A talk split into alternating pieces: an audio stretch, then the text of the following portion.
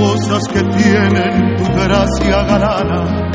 Por eso son cosas de inmensa poesía, cosas que llevamos en mitad del alma.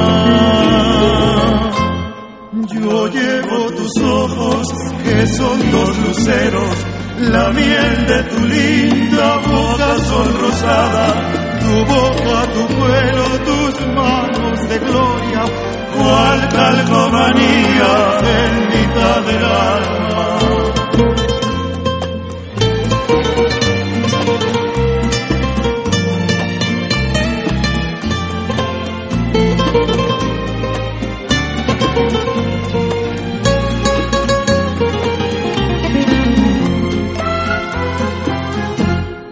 Cosas como tú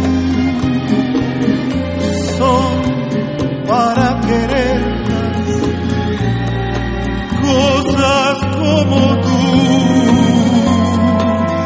son para adorarlas. Porque tú y las cosas que se te parecen son para guardarlas en mitad del alma.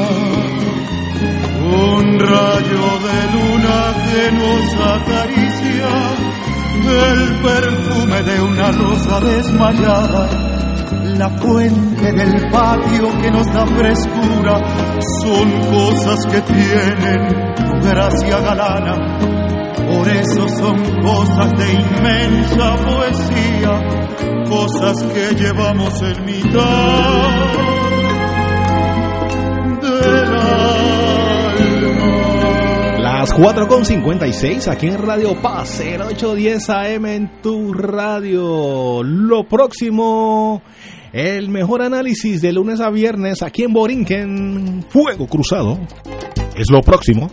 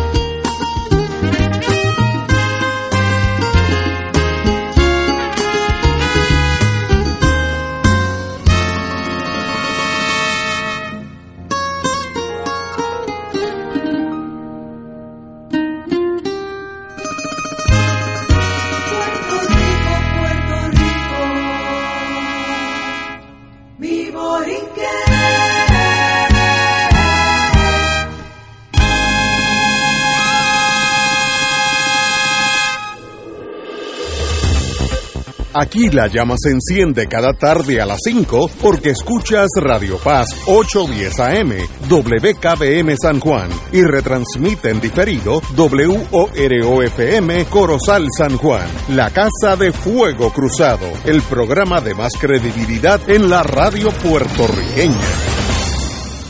Esta emisora y sus anunciantes no se solidarizan necesariamente con las expresiones que escucharán en el siguiente programa. Son las 5 de la tarde, hora de escuchar Fuego Cruzado, el programa de más credibilidad en la radio puertorriqueña, en las voces de Ignacio Rivera y sus panelistas invitados con su discusión política dinámica e incisiva de los acontecimientos más importantes del momento. Fuego Cruzado comienza ahora.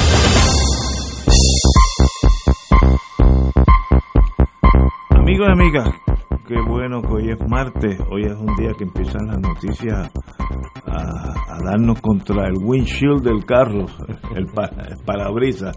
Bueno, Marilu Guzmán, qué bueno tenerte aquí. Muchas gracias, saludos Arturo y saludos a las personas que nos escuchan. Y a don Arturo, qué bueno. Gracias, igualmente saludos a Marilu, a ti, a todos, todos los oyentes. Bueno, pues por razones que yo creo que ustedes me explicarán a mí, pues yo no lo entiendo estoy siendo totalmente cínico, la Junta de Control Fiscal se lavó las manos de la reasignación de fondos para realizar la elección de la delegación congresional en mayo, indicando que al gobernador Pedro Pierluisi que no se puede acceder a su solicitud de reasignación de fondos porque tiene una comunicación del presidente de la Cámara en contra de dicha reasignación. Eso ahí yo me pierdo un poco, pero ahí seguimos. La reasignación de fondos es el proceso mediante el cual el gobierno de Puerto Rico le pide a la Junta que le permita usar fondos dentro del presupuesto para propósitos que no son los originales cuando el presupuesto se aprobó. El estimado es que la elección del 16 de mayo para cabilderos por la estadidad habilitada por la ley 167 costaría 6.5 millones que requieren reasignación. En una carta del 5 de marzo, el presidente de la Cámara, eh, Rafael Hernández Montañez, dijo que la Junta le dijo a la Junta que no fue informado de esta solicitud de reasignación que se opone a la misma y que la y que tramita legislación para derogar la ley 167. De hecho, ya la Cámara aprobó en febrero legislación que deroga la 167 y se espera por acción sobre la misma en el Senado. A la luz de esto, la Junta no puede actuar sobre su solicitud, la de Pierluisi. En este momento, la Junta alienta al gobernador y a la legislatura a trabajar de manera colaborativa, si es que si es que posible, sobre el financiamiento de la ley 167 o cualquier otra ley.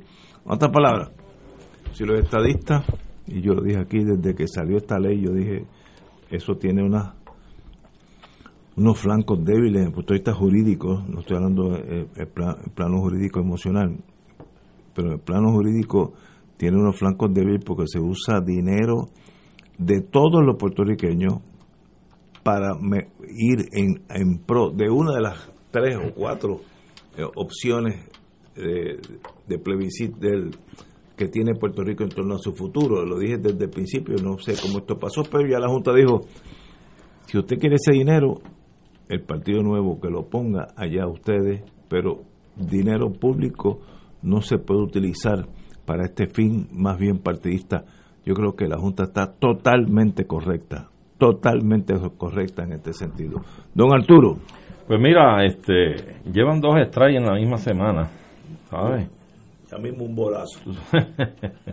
Creo que uno de los de los colaboradores y, de los que refrendaba el asunto del empuje de los estadistas, un demócrata, ayer o antier, eh, como dice la expresión, se, se viró, echó para atrás y los ha dejado guindando y ahora es la Junta, los pasteleros del presupuesto, los que, los que cortan las esquinas y y le dan el visto bueno y demás, que es la Junta de Control Fiscal, pues ha dicho que no hay chavos para eso. A mí, Lo que sí, primero que no me era de extrañar, yo creía que en efecto esa e, iba a ser la decisión, porque estamos hablando que de buenas a primeras salen con esta legislación que sabemos todos que fue un engendro de último minuto en la legislatura de, de, este cuatrienio pasado a fin de año pasado que se da esta aprobación de esta legislación y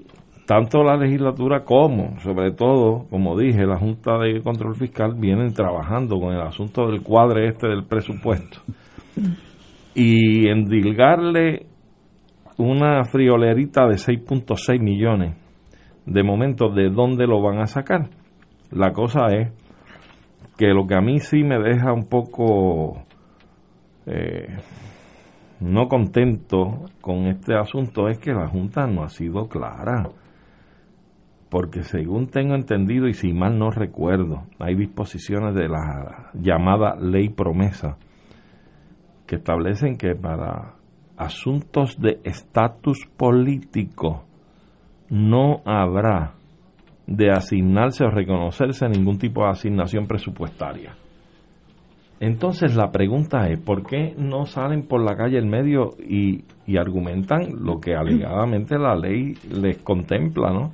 Mire, no es por estas excusas banales de que sencillamente a última hora, que no pasó por la legislatura, debieron pasarlo primero por la legislatura. Eso es lo procesal, ciertamente es lo procesal porque es la Asamblea Legislativa la que confecciona, sobre todo la Cámara, el presupuesto del país y luego tienen que sometérselo ahora en esta ronda de estos años de pleitesía impuesta a la Junta Fiscal para que ellos eh, evalúen esa fórmula presupuestaria, si contempla o no contempla la posibilidad de unos ahorros para poder ponerlos al servicio de la deuda, sobre todo.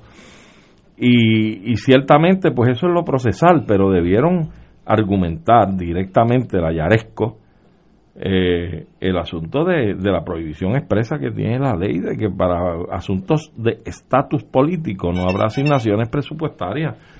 Y, y eso pues deja un mal sabor porque uno dice, caramba, ¿por qué ocultan un tipo de fundamento como ese, que es claro, está ahí, y, y no, no hacen uso de él?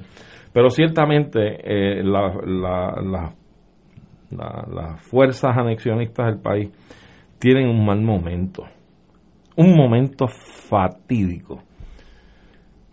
Eh, pasaron de Trump, que ha sido el archirrival de la anexión de cualquier territorio pintado de hispano como Puerto Rico. Salieron de Trump. Creyeron en las promesas de campaña, entre ellas de Joe Biden, el presidente electo, y de otros líderes demócratas, de que le hicieron cucasmonas a la cosa de la estadidad.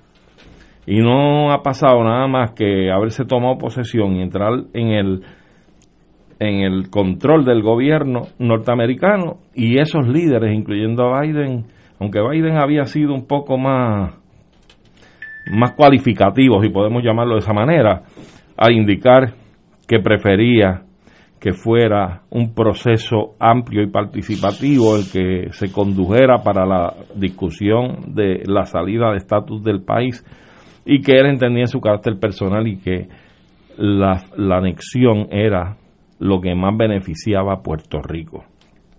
Y yo estoy seguro que esa última expresión la hizo de la boca para afuera para tratar de agenciarse el favor de esas hordas que, que, son pues anexionistas y que hay mucha gente que está en Estados Unidos y que pueden responder a ese tipo de manifestación eh, dándole algún tipo de apoyo, en todo caso, en este caso electoral. Así es que, independientemente de esas expresiones que son más bien contemplativas eh, para dejar a la gente pensando en la, en la posibilidad de que tengan ahí a un defensor, un amigo y un aliado.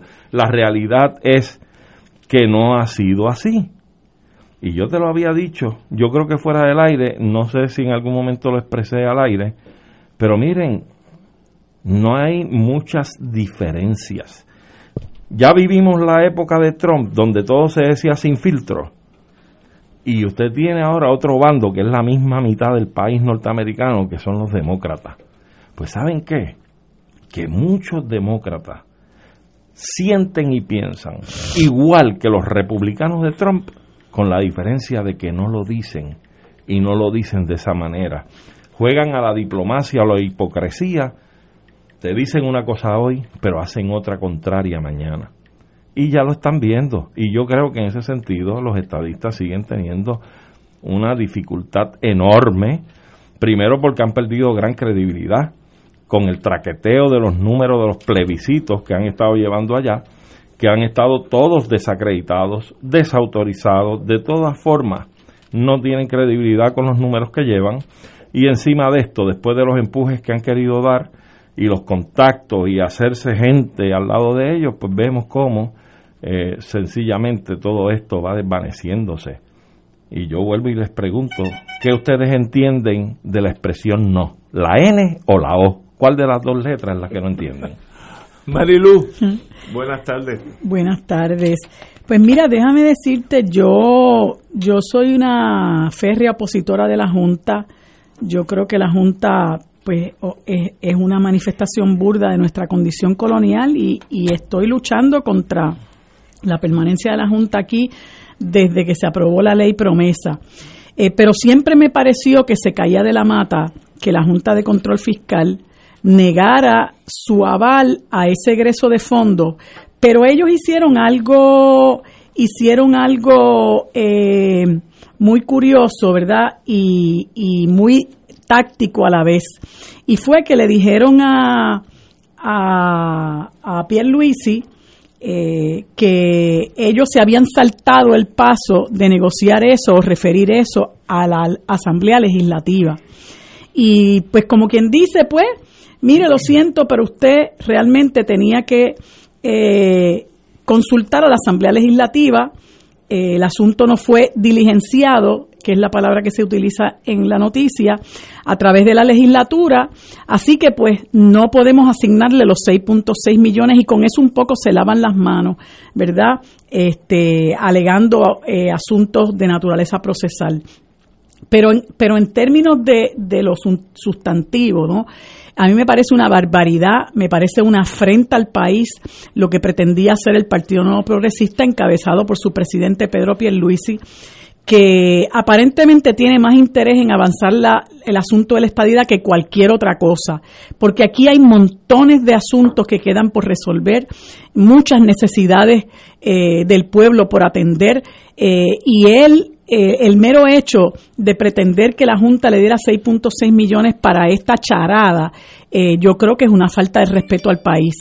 Por lo menos esa, esa elección que se estaba viendo languidecer, ¿verdad? Por, por los problemas que estaba confrontando con con eh, pleitos en los tribunales por razón de un reglamento eh, de la Comisión Estatal de Elecciones que adelantó la fecha de la entrega de los endosos, el hecho de que los, de los 16 candidatos solamente tres había conseguido la mitad de los endosos para la fecha establecida, etcétera, pues ya dejaba ver eh, que esto no iba por buen camino. Y eso en cierta medida, a mi juicio, muestra que simple y llanamente el país e incluso gente al interior del propio PNP eh, no le veía sentido a este asunto. Claro, hay otra gente que te habla de los shadow senators y los shadow, shadow congressmen y lo que sea, pero, pero en términos de, de, que esto era una inmoralidad, eh, yo creo que la mayor parte del pueblo eh, entendía que esto era algo realmente inaudito que nosotros que tenemos personas eh, atravesando por unas condiciones de pobreza eh, eh, alarmante, ¿verdad? Con un país que la tasa de, empobrecimiento aumenta y que hay tanta necesidad en términos de lo que se refiere a derechos esenciales, pues el que se fueran 6.6 millones de, de pesos por el sifón en esta elección, eh, francamente, pues era algo que la Junta tenía de alguna manera que evitar. Y bueno, por lo menos pues se, se evitó, hay que ver cuál va a ser ahora la reacción de Pedro Pierluisi, pero me parece que aquí tiene, aquí tiene que haber eh, aquí se tiene que enfatizar en las prioridades, las prioridades que tiene el país de que se le haga justicia social. Eh, lamentablemente aquí eh, pues todavía hay escuelas cerradas, eh, hay un problema enorme con la transportación pública, con las carreteras, muchos de nuestros viejos están desamparados, muchas mujeres madres de familia en condiciones de pobreza, un problema tremendo en términos del acceso a la Internet para que nuestros niños puedan acceder a sus estudios, aquellos que no puedan estar en clases presenciales, lo que ha implicado un enorme rezago. Eh, y otra serie, el problema del acceso a la salud, eh, etcétera, una, una serie de, de, de, carencias que tenemos nosotros como pueblo que simple y sencillamente se tienen que atender. Y yo creo que Pierluisi tiene que entender un poco, eh, recogiendo lo que decía Arturo, eh, Pierluisi tiene que entender que esa mayoría que sacó el, el estadoísmo en el plebiscito es algo que en la práctica se va haciendo sal y agua eh, cuando realmente nosotros desmenuzamos las condiciones bajo las cuales se dio esa mano, eh, mayoría. Sobre todo si usted toma en consideración que solamente un 56% de los electores hábiles fueron a votar, lo que implica que un 25-26% de ese eh, universo de electores hábiles votó por la estadidad. Usted no puede decidir el destino final de un país eh, con ese tipo de votación.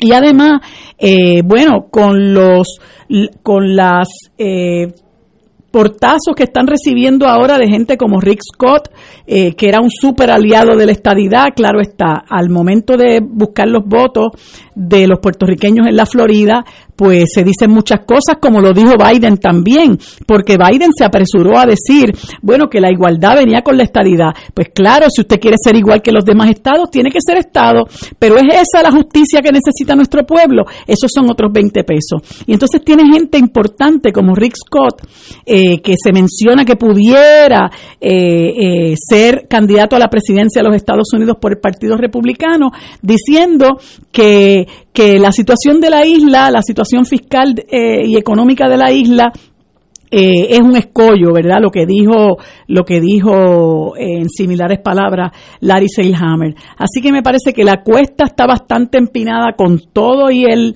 y el proyecto que sometieron el 2 de marzo que correrá, a mi juicio, la misma suerte de los otros siete. es importante que los anexionistas vayan poniendo el oído en tierra porque yo no creo que hay ni, ni apoyo aquí ni apoyo allá. Señores, tenemos que ir a una pausa, amigos. Son las 5 y 20. Vamos a una pausa y regresamos with Crossfire. Fuego Cruzado está contigo en todo Puerto Rico. La tecnología avanzada al cuidado de su salud tiene un nombre. Advanced Imaging Interventional Center. Siempre con innovadores servicios en radiología diagnóstica y un personal certificado brindándole confiabilidad con resultados más certeros en todas sus pruebas. Ofrecemos MRI, tomografía computadorizada, angiografía digital, neuroradiología, sonografía y ahora con nuestro nuevo servicio avanzado de PET-CT para pruebas de alta eficiencia. Advanced Imaging, edificio Arturo Cadilla, Centro Médico San Pablo Bayamón, 269-2442. Este es un mensaje del sistema de alerta de emergencia. El jueves 11 de marzo, las emisoras de radio, televisión y sistemas de cable y satélite de Puerto Rico estarán participando en el simulacro de alerta Tsunami Caribe Wave 2021. Si usted escucha la señal de alerta o sirenas ese día alrededor de las 10 de la mañana, no olvide que se trata de una prueba. Recuerde, el sistema de alerta de emergencia es su fuente oficial de información cuando surgen posibles situaciones de peligro para la población. De todo un poco, con Manolo Almeida, el más ameno en tus mañanas por Radio Paz 810 AM, de martes a viernes a las 9 de la mañana. Notas positivas, salud, ambiente, negocios y entretenimiento. De todo un poco, martes a viernes por Radio Paz. ¡Estamos vivos! Del 19 al 23 de abril, Radio Paz celebrará el Radio Maratón Conquistando Almas con la fuerza del Evangelio para orar en la Pascua por las intenciones de nuestros radioescuchas y recaudar fondos para seguir transmitiendo la palabra de salvación a través de nuestras ondas y proclamando el Evangelio de Cristo por todos los rincones donde llega nuestra señal. Contamos con tus llamadas y contribuciones accediendo al ATH móvil de Radio Paz. Como dice Marcos 16:15, vayan por todo el mundo y proclamen la buena nueva. Contamos con tu generosa aportación del 19 al 23 de abril en el Radio Maratón de Radio Paz 810 AM, donde ser mejor es posible. Y ahora continúa Fuego Cruzado.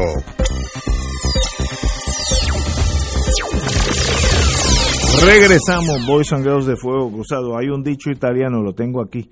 Ah, ya, ya lo borré, espérate. De- Ay, Dios. Pero, a la que. Ah. La- no, aquí lo dice. En italiano, la rosa può più de la espada. La rosa puede más, que, la espada. Un dicho italiano eh, pro- profundamente eh, inteligente en torno a la historia. Señores, con la rosa en la mano, usted puede llegar mucho más lejos que con la espada. Si usted usa la espada, siempre va a haber alguien del otro bando que saque otra espada. Y, la estadidad, si es que llega a Puerto Rico, no llega con una espada en la mano matando al enemigo. Llega con la rosa de por qué debemos ser Estado. Puede ser que algunos los convenzamos, otras que no, pero es con la rosa. Y si Puerto Rico no quiere ser Estado, tampoco hay problema, pues no se es Estado. Es lo, lo que diga el pueblo, si uno cree en la democracia. Pero en el Partido Nuevo hay un cadre de falangistas que si tuvieran que, como hizo Hitler en los años 32, 33, 34, eh, encerrar a aquellos que no piensan como él, como él y eventualmente eliminarlo, lo harían pero sin la más mínima he- hesitación, eh, hesitation, eh, vacilación, Titubeo. titubeo. Eso está mal. La estadidad no es con sangre, es con amor. Y sencillamente el uso de 6.6 millones para una elección, para ele- elegir seis tarambanas que no iban a hacer nada, yo que estuve en ese mundo casi 20 años en mi vida, una vez que lleguen allí y hablen con dos o tres senadores o representantes, no hay más nada que decir. Iban a- si iban a hacer algo, vivir bien con Pero, 174 no, para estar allí miran- mirando CNN y, y Fox News, eh, yo creo que la mayoría de ellos miraría Fox News más que CNN. Eh, era una locura, pero no hay problema con la locura. Pero el problema es que es con fondos de todos nosotros. Y si usted es independentista, como los compañeros que tengo aquí, van a poner de sus contribuciones para que Puerto Rico se mueva hacia la estadidad, póngalo al revés. Si fuera un gobierno eh, independentista, yo tengo que contribuir para que vayan a, un, a un congreso eh, norteamericano para que eh, decreten la, la independencia de Puerto Rico con mi dinero, ¿no? Si lo hacen con el dinero de los pipiolos, no hay problema, esa es la vida. Vayan a, vayan a Washington, los, los, los estadistas que deseen, con el, con el dinero de ustedes, como lo hizo Benny Frankie Cerezo hace ya una, más de una o dos décadas. Esos son los estadistas de verdad. Estos son buscones. Y sencillamente, qué bueno que la Junta, y yo dije aquí varias veces, me sorprende que no vayan al tribunal y digan, pero esto es una cuestión de derechos civiles. Si yo soy independentista, ¿por qué el dinero mío tiene que usarse para hacer a Puerto Rico Estado? Que es todo lo contrario a lo que yo deseo. Pues la Junta, se, como tiene el poder absoluto, es una especie de guillotina que tenemos sobre nuestro pescuezo, eh, dijo, pues mire, no, se inventó la cuestión de procedimiento, no han ido a la legislatura, que si saben que si van a la legislatura van a coger cero, pero como no es así, pues no lo podemos aprobar. Muy bien por la, por la Junta de Control Fiscal, si nosotros queremos ser Estado, paguemos, no, paguemos lo que, lo que cuesta esa, ese, ese sendero de, de caminar hacia la estadidad. Si no, usted está abusando del pueblo y eso no es la estadidad. Como dicen los italianos, la rosa puede más que la espada. Oye, y qué pocas personas aquí en ese movimiento semifalangista entienden eso. Es a la cañona. Son como el mono, ¿sabes? y Que el- rascan para adentro nada más. Pero ahí está, y qué bueno, yo creo que un- hoy ganamos todos los puertorriqueños, aún los estadistas, porque no es cuestión de antagonizar unos contra otros, es cuestión de ser Estado o no ser Estado, si la mayoría de nosotros lo desea. Y quiero repetir, 52% del voto no hace un territorio estadista. Miren los que ya han sido estados, mírenlo. Vayan a la historia. Pero aún así, fíjate. Pero no, es, es algo tan, tan. Si usted fuera, no piense como, si, si, si usted es puertorriqueño, se pierde en el análisis. Piense que usted es un ciudadano de Billings, Montana, y a usted le dicen, hay una isla allá en el, en el Pacífico, se llama Guam, cuyo 52% quiere ser Estado. No tienen que- nada que aportar, no tienen petróleo, no tienen nada. Es más, tienen, un- tienen una, Una deuda, quiebra. una deuda que no la abren con chivo, pero quieren ser Estado con el 52. Si usted fuera ciudadano de Billings, Montana, ¿qué usted diría? Vamos a hablar claro para entendernos. Pues seguro 52, mire, a menos de 75%, eh, como dicen en inglés, the issue is in doubt. La, la, la, el, el proceder es inconcluso, así que hablemos claro para entendernos y, y nos entendemos todos mayor. Mire, yo entiendo aquí a los compañeros que son independentistas porque hablamos sin, sin el machete en la mano. No, no, y sin falsedades No, y no, y mentiras a la gente. cosas buenas y malas. como son. y- Pero mira, Ignacio, eso mismo de tu plantear el porcentaje en una votación solicitando una anexión. Tiene, y hablando de lo mismo, de lo que son las mentiras.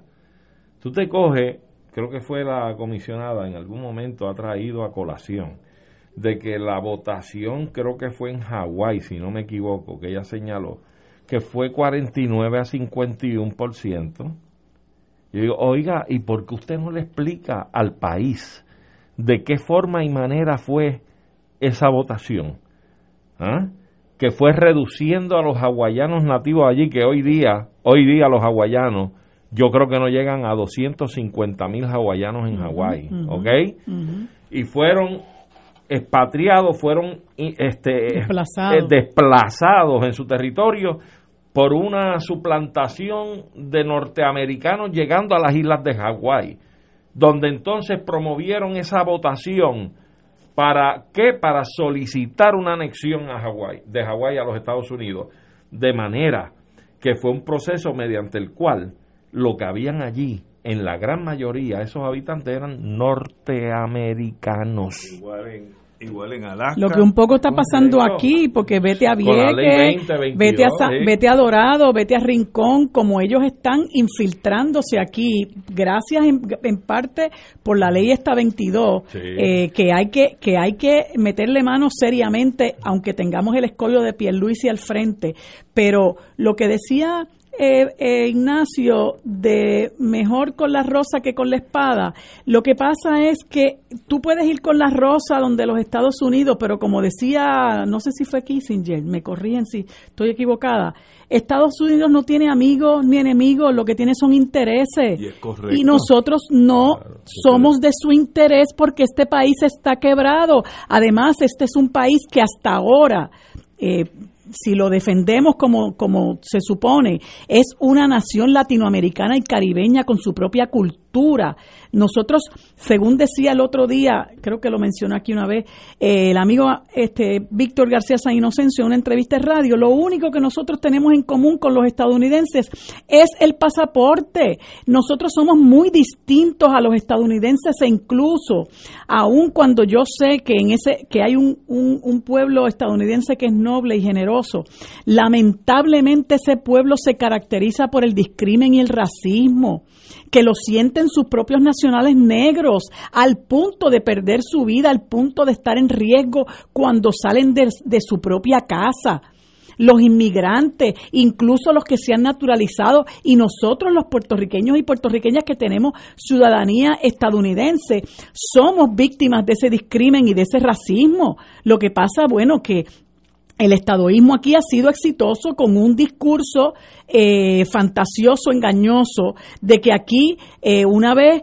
seamos Estado, se van a resolver todos nuestros problemas porque esa catarata de, dinero que va a llegar nos va a resolver todos los problemas. Y eso no es verdad, porque si fuera cierto, en Estados Unidos no habría pobres.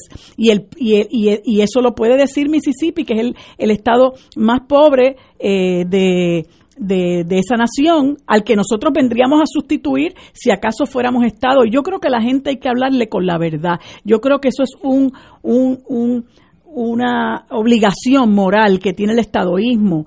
Eh, mire, nosotros somos un país pobre, Estados Unidos es un país de los países desarrollados del mundo el donde hay mayor desigualdad, que tiene unos enormes problemas sociales.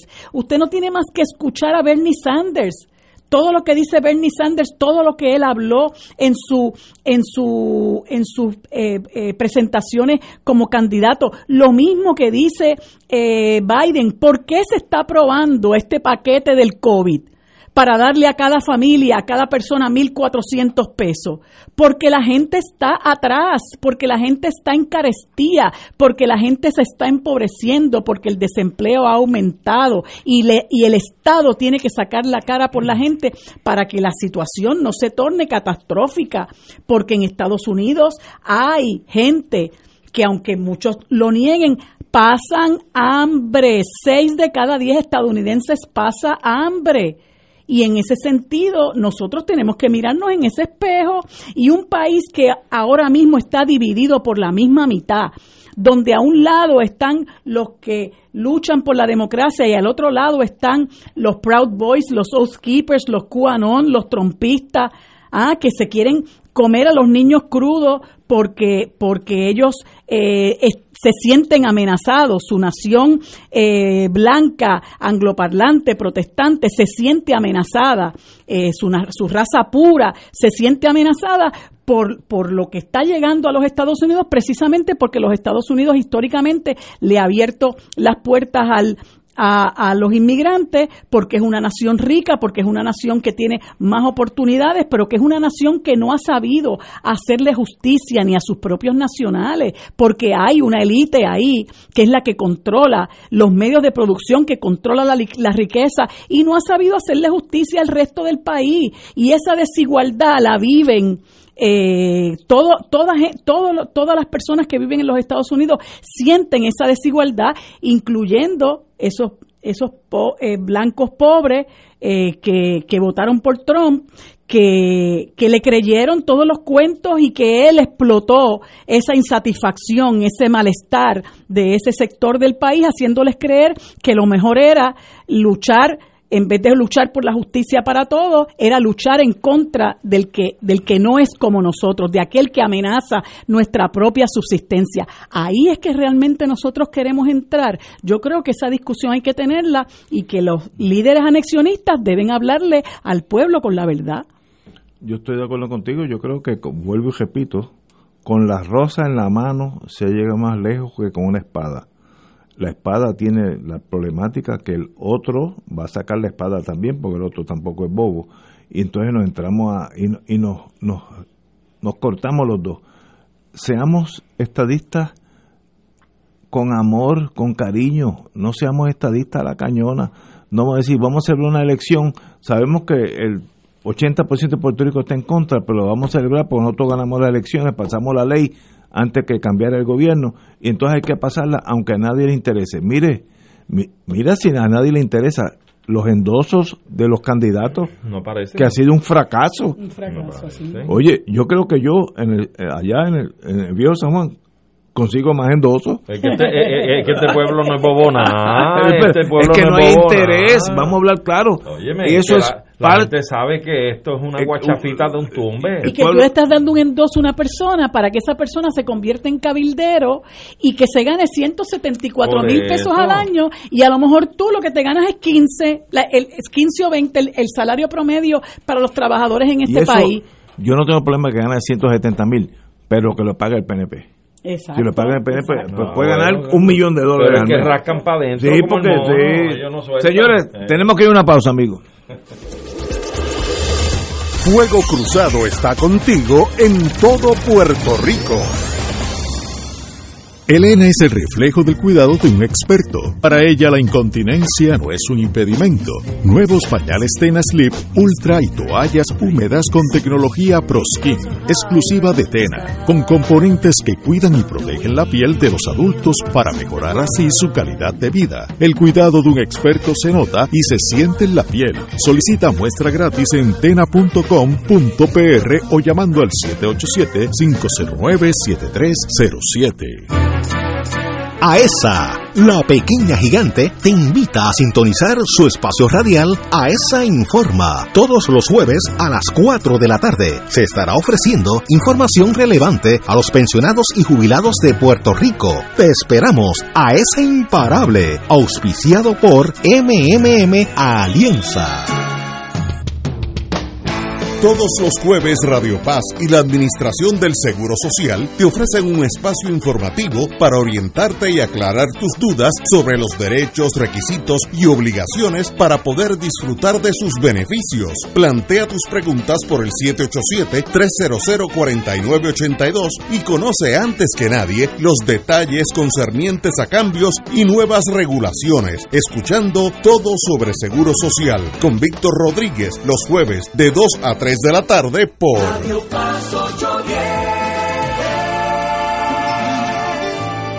Vivamos esta cuaresma como tiempo de esperanza. Caminemos hacia el santuario de Nuestra Señora, Madre de la Divina Providencia, para la misión cuaresmal 2021.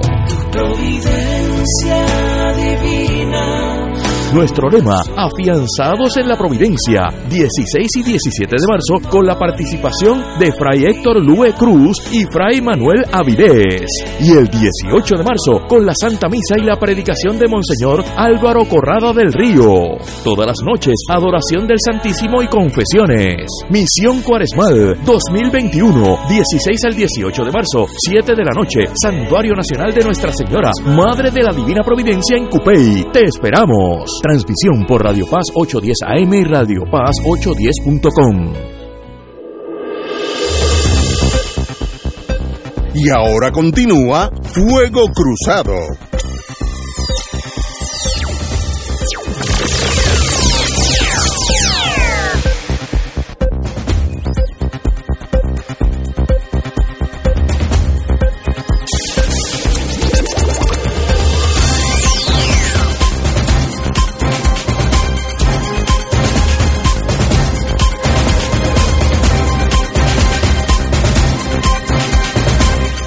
Amigos y amigas, regresamos a Fuego Cruzado. Bueno, tenemos aquí, oye, está bueno esto.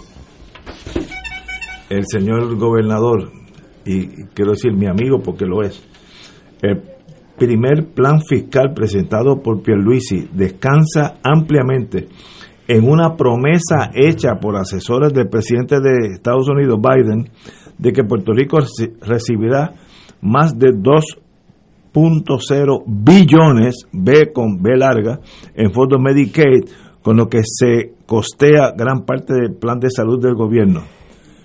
Otras palabras, yo compré un billete de la lotería de 250 mil dólares, como todos los miércoles. Por tanto, yo voy a, a- voy a llegar a, casa esta noche y decir, olvídate, nos vamos por Europa, porque tenemos 250 al otro lado, olvídate del, del Ford que yo tengo, mañana vamos a la Mercedes-Benz. Voy a gastar un dinero que es una posibilidad.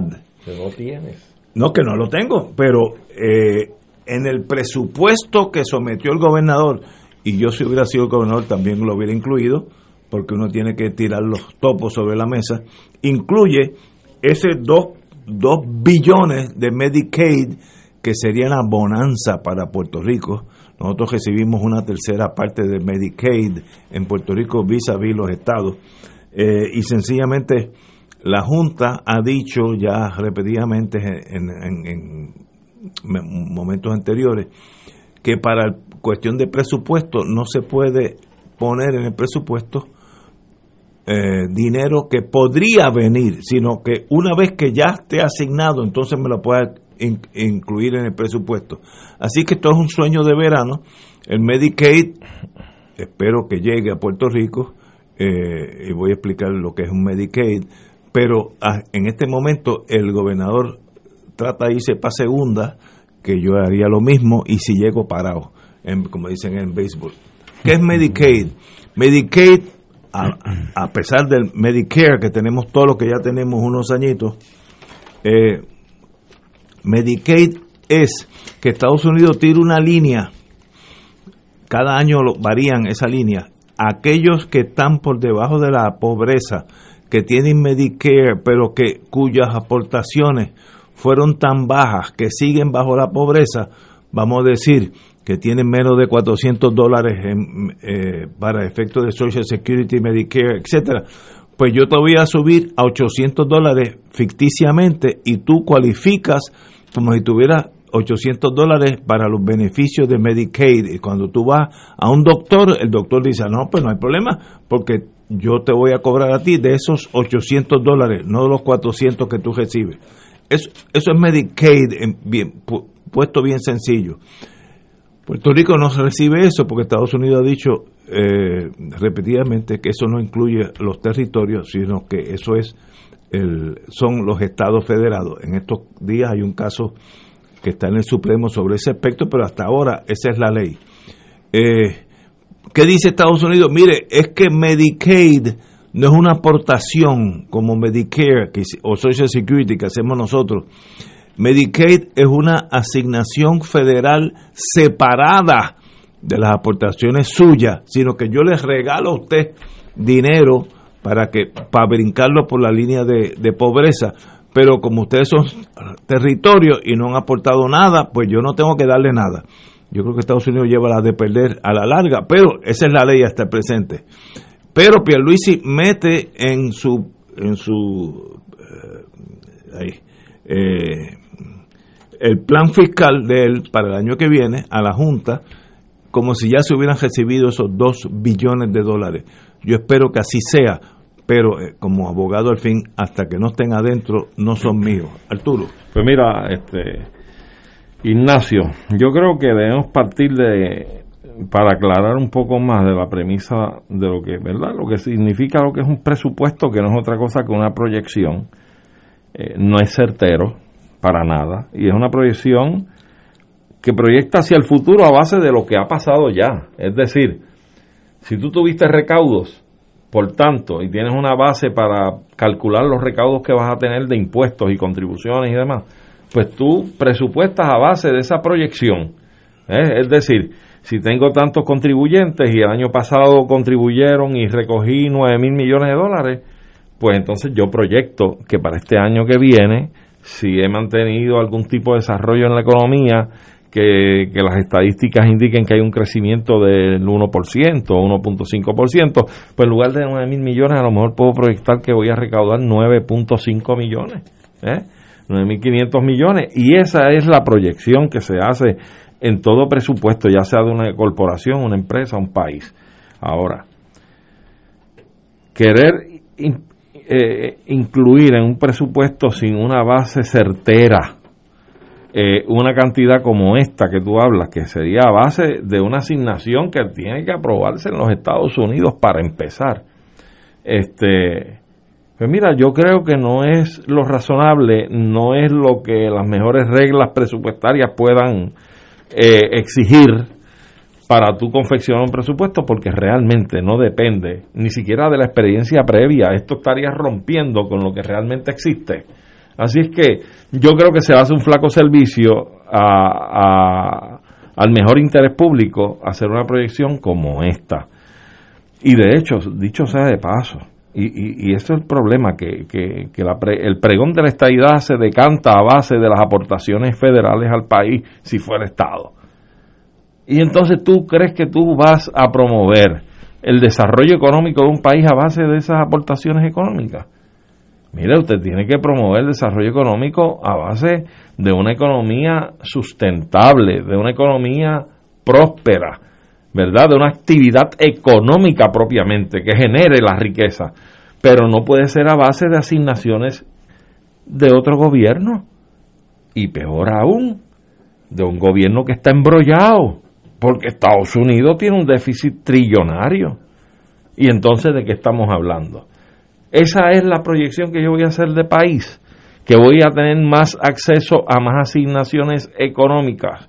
Si voy a estar dentro de ese club, eh, mira, pues yo quiero que, dígale al país bien claro que ese club está medio quebrado también, mueve mucho dinero, una centrífuga, mueve chavo, pero tiene, está embrollado hasta las teleras.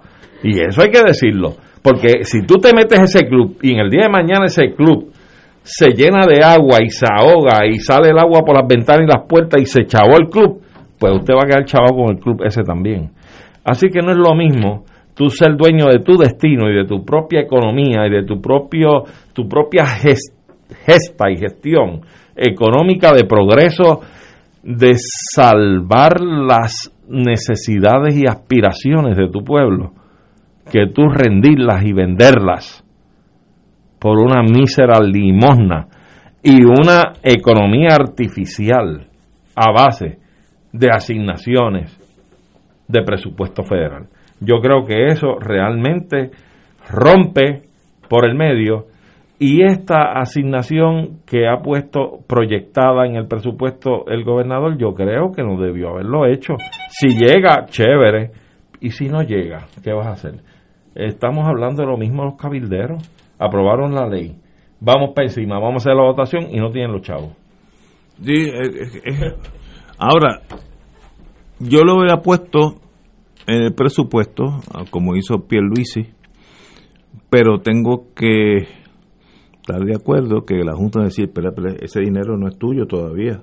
Cuando sea tuya, tú me lo incluyes aquí. Para, para presupuestar el próximo año, eh, ese dinero es como, como yo dije an- anteriormente, yo compré un billete de la lotería este miércoles, el próximo miércoles voy a tener 250 mil pesos. Te estás dando por pegado. Sa- Saca, saca los pasajes para Europa, nos vamos ya mismo. Y el Mercedes me lo compro allá en Stuttgart. Mire, suave, suave. Hasta que no lo tenga en el bolsillo, no, no, no vaya para España. Eh, aunque yo me, va- me, fue, me iría para España aunque fuera pelado, porque allí se pasa lo más bien. Pero ese, Un par de tapitas. Sí, sí, uno puede vivir allí con poco, pero bien. Pero señores, eh, qué difícil se nos ha hecho. Hace unos días yo estaba hablando con un amigo de esos filósofos de la vida. Qué difícil, qué difícil se nos ha hecho a los puertorriqueños darnos cuenta que somos pobres. Pero- Eso ha sido bien traumático para este país. Pero claro, bien Ignacio, pero- traumático. Pero, pero ¿qué, cuál, ¿cuál ha sido el pregón, la fanfarria, la mentira? que éramos la ventana de Latinoamérica. Nosotros éramos No, Claro, olvídate aquí, Brasil. Aquí la gente cuando tú se referían a otros países decían, esos son países del tercer mundo. republiquetas. Ah. Eso decía el, el ay, ¿cómo se llamaba el, el presidente de la Universidad de Puerto Rico por tantos años? En los Benítez, tiempos Muñoz. Jaime Benítez. Jaime- eso yo lo oí cuando era niño. Esas son republiquetas latinoamericanas. Eso lo dijo. Era un complejo de superioridad infundado. Eso es así. Mire, Brasil hace aviones. Si usted va de San Juan a Miami, yo que vuelvo a, a Austin, Texas, a Carato, en un Embraer, empresa brasilera de aviación, ese avión está hecho en Brasil, son aviones de dos motores jet, pero pequeños, no, digo pequeños de 40, 50 pasajeros, no, no son los super grandes. Brasil es una, na- una, una nación que hace aviones que están aquí en el comercio inter- internacional y nosotros le llamamos republiqueta. ¿Qué clase de complejo tuvimos nosotros? No, no, es que- una cosa imposible de Ah, eh, comprender. Fue un desacierto total y yo creo que se lo debemos a la gran miopía del liderato político del país de esas décadas y de entonces. Porque se conformaron con la relación económica que se estableció y aquí pues floreció en un momento dado la industria de la construcción. ¿Y usted Sí. qué aspira? ¿A echarle el concreto completo a la isla desde los montes hasta la, hasta la playa? Por Dios, eso no puede ser una, una industria que tú puedas decir que es una industria nacional para el resto de la existencia de nuestra nación. Es imposible que sea de esa forma. Es decir, se sacrificaron unos modelos de producción económica por otros que fueron implantados y que fue una relación con el capital de afuera, la manufactura. Eh, se desplazó la agricultura. la pesca, una isla como la nuestra en el Caribe, con un mar Caribe al sur y un Atlántico al norte, rodeados de agua y nosotros no tenemos una industria pesquera. No existe. Claro. No, no existe. No existe ni ha existido. O sea, lo que te quiero decir, ¿cómo es que hemos tenido ese complejo de superioridad tan infundado? Porque sí, Oye, sí. hubo un movimiento de dinero marcado y de un alegado progreso a costa de desplazar una economía autosustentable nuestra eh, para implantar otro tipo de relación económica. ¿eh? Y entonces ese boom que se veía económico por la adquisición de nuevos bienes, etcétera, pues nos ponía en esa disyuntiva. Pero a dónde hemos llegado, eso fracasa, eso se lacera, eso se rompe. ¿Y dónde estamos ahora? Pues sabes qué, a orgullo digo que la yo estuve en un mercado este pasado domingo en la placita Roosevelt y allí habían agricultores llevando sus productos para la venta, desde un coco de agua, este cacao crudo, eh, plantas, vegetales, de todo. Todos los que allí estaban, con alguna excepción de un puesto o dos, no más, de sobre 15 o 20 puestos, todos eran jóvenes, para orgullo de este país la juventud de Puerto Rico se está echando al hombro la agricultura en la medida en que pueden hacerlo. Es decir, no hay una industria agrícola extraordinaria, pero sí hay unos empujes.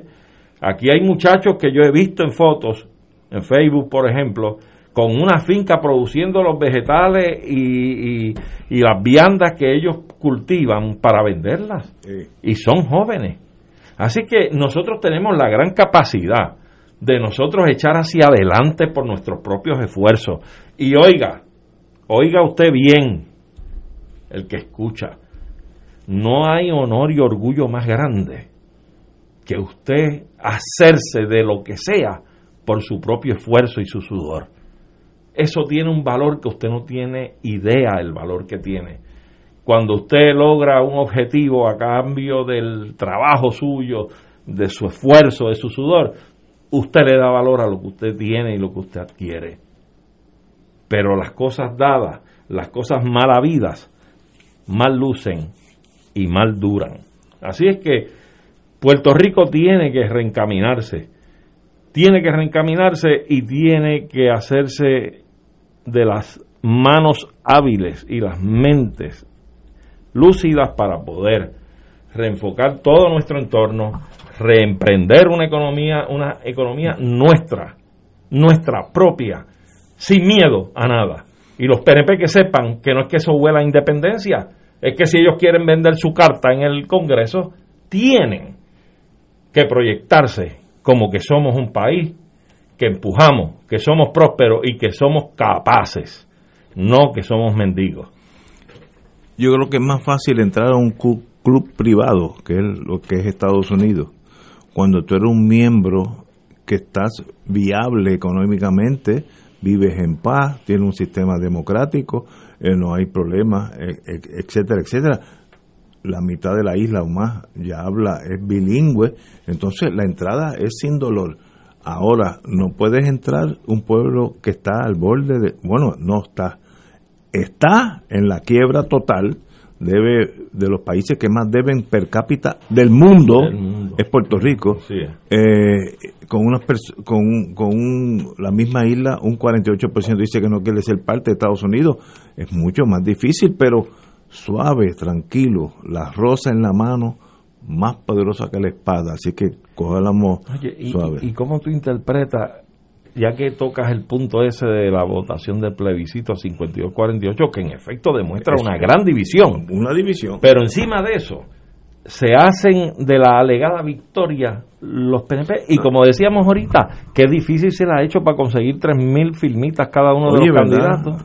¿Qué te dice todo esto a ti? Primero que son vagos, porque no se han movido, porque yo yo me hubiera movido eh, calle a calle, pueblo a pueblo y consigo las 3.000. Y que una cosa es el festival electorero y otra cosa es lo de a verdad.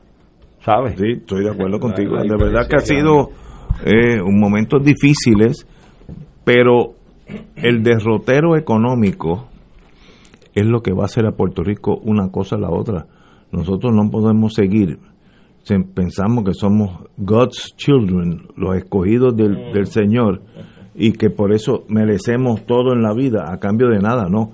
Si usted quiere echar para adelante, tiene que sacrificarse, sea Estado, sea ELA o sea independiente. Usted tiene que trabajar. Esos, esos jóvenes que están trabajando la tierra, una nueva generación, excelente, qué bueno que están ahí. El asunto es que cuando eh, muchos de estos congresistas, incluso dijo el propio Larry Seilhammer que, y hasta Pierluisi, que la quiebra es un escollo, que la situación de precariedad económica es un escollo, que tenemos que superar eso. Mire, cuando lo superemos ya no, se- no necesitamos ser Estado, pues si hemos demostrado que podemos echar para adelante. Suave, suave, Entonces suave. el problema el problema tiene que ser el problema es el no creer en que nosotros podemos ser autosuficientes que nosotros no tenemos el talento la voluntad la disposición y toda esa generación de jóvenes que ante la precariedad porque lamentablemente una gran mayoría de ellos no ha conocido más que la precariedad. La precariedad los ha puesto contra la pared, la precariedad los ha hecho eh, eh, eh, reinventarse, la precariedad, precariedad los ha hecho crear, la precariedad les ha hecho buscar lo que es la autosuficiencia, que debimos haber buscado hace mucho tiempo como país. Nos ha enseñado que efectivamente se puede y que aquí hay un montón de gente que con la pandemia, con los terremotos, con María, con todo lo que generó eh, generaron esas tragedias que sufrimos en tan corto tiempo. Nosotros somos un pueblo pujante, nosotros somos un pueblo lleno de gente competente, lleno de gente dispuesta a trabajar, lleno de gente talentosa, lleno de, lleno de gente capaz. Y entonces esa manía de estarnos vendiendo eh, que tenemos que estar estirando la mano, que qué bueno que los- el americano nos va a dar y nos va a dar y nos va a dar, pero si nosotros no tenemos por qué aspirar a eso, nosotros tenemos aquí nuestro mayor recurso, que es el recurso humano, y también tenemos nuestros recursos naturales, podemos sembrar, podemos utilizar la tierra para nuestro propio sustento y claro, tenemos que aspirar a tener los poderes necesarios para nosotros poder desarrollar económicamente un país que sea autosustentable, pero no podemos seguir eh, promoviendo ni accediendo a la idea de que nosotros no valemos, no podemos, no vale la pena, porque los demás países que han decidido eh, apostar a ellos mismos, ninguno de ellos dice, no, mira, no, esto no sirvió, vamos a ver si Estados Unidos nos acepta como Estado, o vamos a ver si podemos con- convertirnos en una colonia de un país más poderoso. Ninguno de ellos renuncia a los beneficios ni a las ventajas que da la soberanía. Y la soberanía no es otra cosa que creer en ti. Cuando usted vive con sus padres, en algún momento dado usted quiere ser soberano e independiente y se marcha y labra su propio futuro. Eso es lo mismo que le corresponde a los, a los pueblos hacer y nosotros queremos hacer eso y podemos hacerlo. Eh, y por eso yo, yo pienso, ¿verdad? Y esto lo digo con respeto a los que creen diferente, el, el discurso estadoísta es anacrónico. Y no, no solamente eh, eh, es, es engañoso, es anacrónico, porque y va en contra de la corriente en la que están involucrados todos los países del mundo, que es hacia la soberanía, hacia la autosuficiencia, hacia valerse unos, eh, unos y otros y, y formar parte del coro de naciones y, en- y con ello participar de ese mundo que le llaman globalizado, que es una palabra que, ¿verdad?, un poco desacreditada, pero pero nosotros no podemos no somos menos. Singapur incluso es una es una república que es 10 veces más chiquita que nosotros y el, el, el salario promedio precisamente porque han decidido establecer una infraestructura de desarrollo económico para beneficio de su gente, el salario promedio está como en 60 mil pesos. Y usted me quiere decir a mí que ellos pueden y nosotros no. No, yo me resisto a creer que eso es así. Y entonces podemos, podemos levantarnos, podemos ser autosuficientes en armonía con el resto de los países, en comunión con el resto de los países, incluyendo a los Estados Unidos de Norteamérica, independientemente de todos los años de, explotación y de, y de saqueo. Señores, tenemos que ir a una pausa. Son las 18 horas, 6 de la tarde, aquellos que son civiles. Vamos a una pausa. Fuego Cruzado está contigo en todo Puerto Rico. Aquí la llama se enciende cada tarde a las 5 porque escuchas Radio Paz 810 AM, WKBM San Juan y retransmite en diferido WOROFM Corozal San Juan, la Casa de Fuego Cruzado, el programa de más credibilidad en la radio puertorriqueña.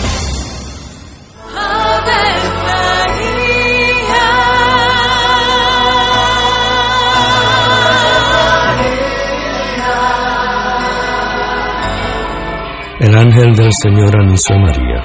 Y ella concibió por obra del Espíritu Santo. Dios te salve María, llena eres de gracia, el Señor es contigo. Bendita tú eres entre todas las mujeres, y bendito es el fruto de tu vientre Jesús. Santa María, Madre de Dios, ruega por nosotros pecadores, ahora y en la hora de nuestra muerte. Amén. He aquí la esclava del Señor. Hágase en mí según tu palabra. Dios te salve María, llena eres de gracia, el Señor es contigo. Bendita tú eres entre todas las mujeres y bendito es el fruto de tu vientre Jesús. Santa María, Madre de Dios, ruega por nosotros pecadores, ahora y en la hora de nuestra muerte. Amén. Y el Verbo se hizo carne. Y habitó entre nosotros. Dios te salve María, llena eres de gracia, el Señor es contigo.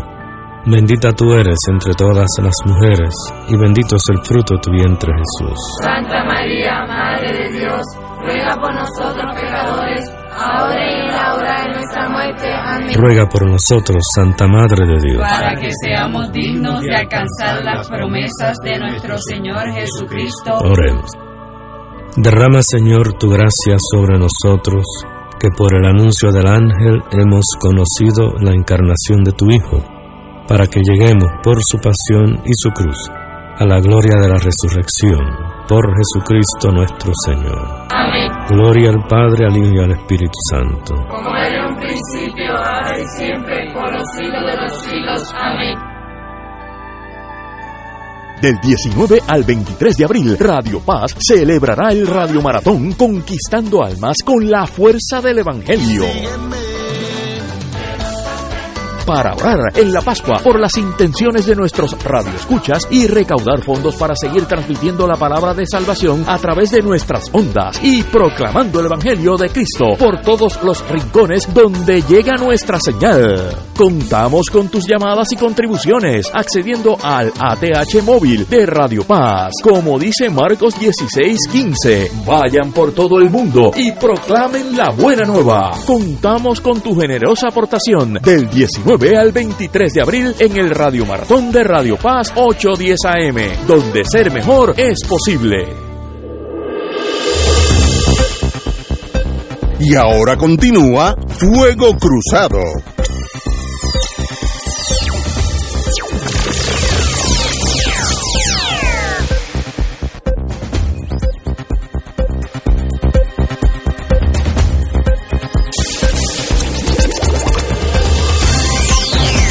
Señores y señores, para complicarle más la ecuación a los compañeros que sé que se inclinen hacia el internetismo eh, y con mucho derecho que tienen, son mis hermanos, la Cámara Federal planea aprobar mañana, miércoles, la versión del nuevo estímulo económico que a todos los puertorriqueños que rendimos planilla vamos a recibir 1.400 de los grandes. Eso no importa, no, es que eso nos deben. No, no, no, no, pero, pero espérate. Si yo de momento voy a, yo que tengo 200 pesos en la cuenta de banco ahora mismo, y Sí. mañana voy y tengo 1.600, oye, uno se siente cómodo con eso. Sí, claro. Por tanto, el, eh, la, la independencia de Puerto Rico, ustedes que, que apuntan hacia, hacia ese derrotero, se enfrenta que este no es el, el imperialismo clásico donde una nación explotaba a los portugueses en Angola, los belgas en, en el Congo, los franceses en Argelia, donde los nativos eran exprimidos en todos los sentidos de la palabra, no tenían servicios médicos, eh, sencillamente trabajaban de sol a sol por una paga miserable. Y entonces los, los como se llama, metropolitanos, los franceses, los portugueses, los belgas, eran los señores que iban a, a los grandes castillos.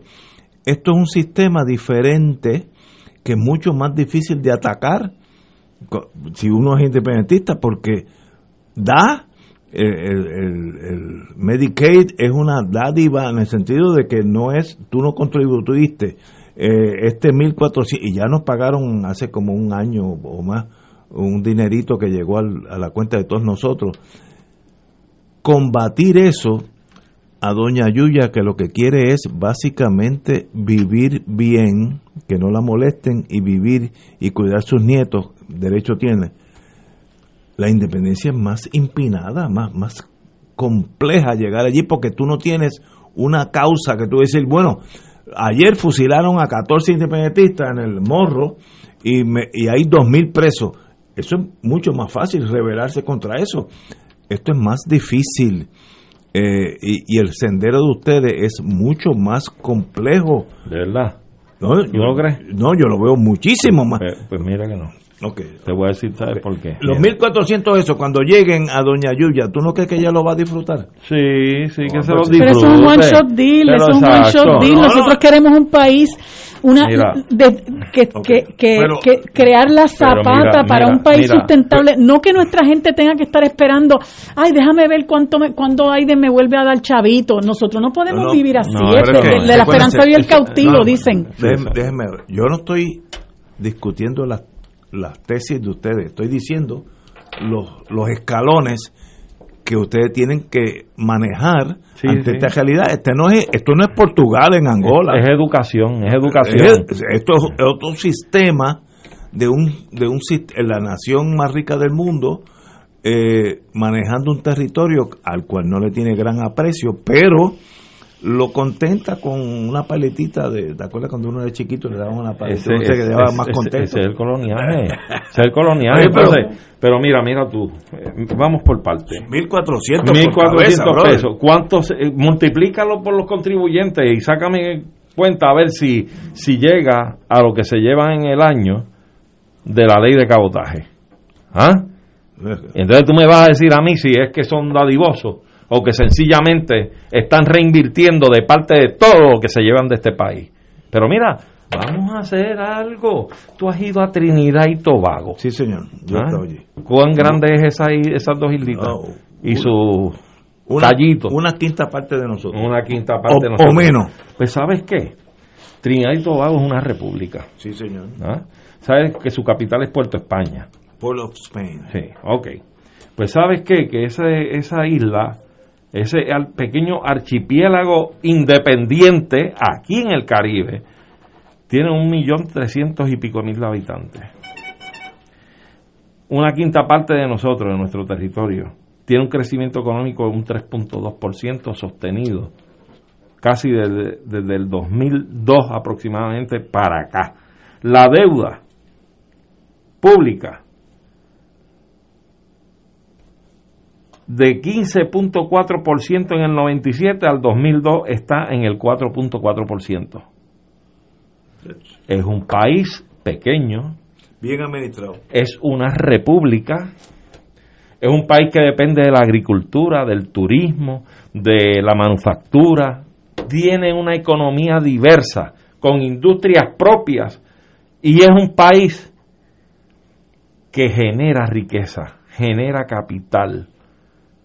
¿Cómo tú me vas a decir a mí que Puerto Rico, que es probablemente cuatro o cinco veces más grande que Trinidad y Tobago, que estamos más arriba en el arco de las Antillas, que tenemos sobre 3 millones de habitantes aquí, que sabemos de las capacidades que tienen nuestros ciudadanos puertorriqueños, que al colegio de Mayagüez vienen de la NASA a buscarlos para llevárselos. ¿ah? Que las corporaciones más grandes tienen de las mentes nuestras, igual que las universidades. Nosotros somos muy capaces, tenemos un potencial extraordinario. Lo único que nos hace falta es la soberanía. Y cuando doña Yuya vea, con el devenir del tiempo, que el país forja una agricultura no tan solo para un autosostenimiento, sino inclusive puede ser de exportación en varios de sus renglones para las islas vecinas. Porque, por ejemplo, hay islas nuestras vecinas de aquí que no cultivan mango. Y aquí nosotros tenemos mango que se acabó. Y cuando Doña Yuya empieza a ver que esos campos donde ella está, que hoy probablemente están llenos de maleza y de hierba, de ese ropaje verde natural de la naturaleza, y lo pase a ver con unos sembradíos llenos de frutos, con una actividad económica vigorosa, donde bajen esos camiones llenos de productos. Mire, y doña Yuya vea que el producto de toda esa actividad económica nuestra a su derredor genera abundancia en su mesa, seguridad en su casa. Doña Yuya probablemente va a pensar que engañadito nos tenían porque mira que sí podemos y yo creo que esto es mejor porque es trabajo nuestro. Yo no estoy, porque estas cosas, no, uno no puede ser fanático, yo no estoy combatiendo sus ideales y puede ser que el futuro de nosotros sea la independencia con la cual cuente conmigo porque yo no me voy de aquí a bugirme en otro país. Pero no, tenga, no tengas dudas. No, no, Es seguro que va a ser la Ahora, independencia. si usted va a Jamaica, que es una república más o menos del tamaño de nosotros, bien administrada, allí no hay loquitos, Jamaica va muy bien. Es más, las carreteras de Jamaica hoy son mejor que, mejores que las de Puerto Rico. Eso no hay duda. Más o menos es 100, 100 por 35, tiene los Blue Mountains, eh, igual La que la cordillera. central, lo mismo, más o menos lo mismo. Pero allí no hay todas las mañanas los automóviles que se que se meten en un tapón desde Gurabo o desde Arecibo para llegar a San Juan. Pero eso es más calidad de vida. No, si no, no, hay no, esos tapones infernales, estoy más diciendo, calidad de vida. estoy diciendo la transición emocional que nosotros tendríamos que hacer. Es que tenemos- Yo eh, sé que por per cápita, per cápita, no es eh, en números eh, totales, per cápita Puerto Rico es uno de los países donde se venden más Mercedes-Benz per cápita. Sí, pero eso no hace la economía no, no, nuestra. eso no puede ser. Ahora, adaptarse a esa realidad no es fácil. De estar de estar caminando a pie a montarte una guagua es bien fácil y de, de la guagua a guiar tu propio carrito es fácil no a una bicicleta y de la bicicleta a un carro es fácil ahora de un Mercedes Benz coger la guagua es bien difícil Pero, ¿y por- emocionalmente pero ¿por qué tú vas, por qué tú piensas? Vamos a empezar por ahí. No, es que a la altura de este siglo, ¿por qué tú piensas que cuando vengamos a la independencia esto va a ser un fracaso? ¿O es que tú crees que No, se no. van a enrollar las carreteras y se van a ir los no centros no no te también? estoy diciendo que va a ser igual No, no, ahora no, ahora No, no, tú no puedes pensar que la gente que tiene un Mercedes va a dejar de andar en él. No, ¿Por no, qué? no, ¿Por no, no, qué? no, pero va a haber muchísimo menos Mercedes. Mira alrededor, a todas las re- repúblicas bien administradas. Mira Costa Rica, que es un modelo de país. Porque para ellos, Modelo. para ellos no es Ah, importante andar en Mercedes Benz. El consumí, el Ah. cons- con- consumismo, no sé si- consumerismo. consumerismo no es una es, es casi eh, secundario o terciario Claro, no en relación a nosotros. No. Ahora, nosotros tenemos que ajustarnos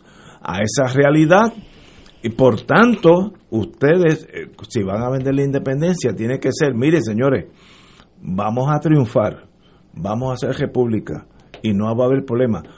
Pero la vida que ustedes conocen de ese consumerismo desaforado, eso va a cambiar porque es que va a cambiar, no, no, o sea, no, no le vendamos eh, lo, lo que no va a pasar. Ah, que con una décima parte de lo que gastamos nosotros vivimos bien. Sí, yo te lo puedo asegurar.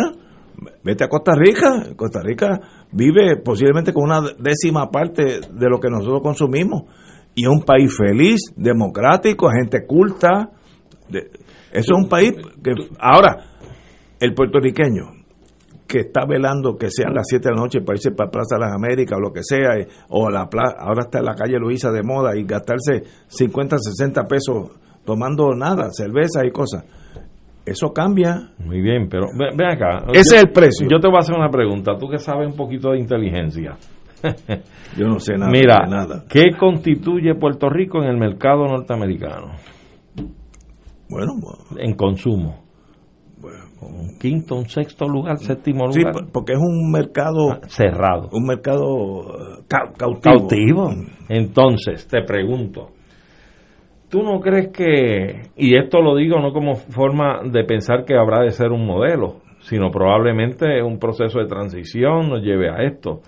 Pero óyeme, los intereses norteamericanos aún buscándole una salida de estatus al país, yo dudo que rindan en total y absoluto los intereses que tienen aquí afincados de generar capital. Pero es que eso- y eso vendría a cambio de unas negociaciones y una...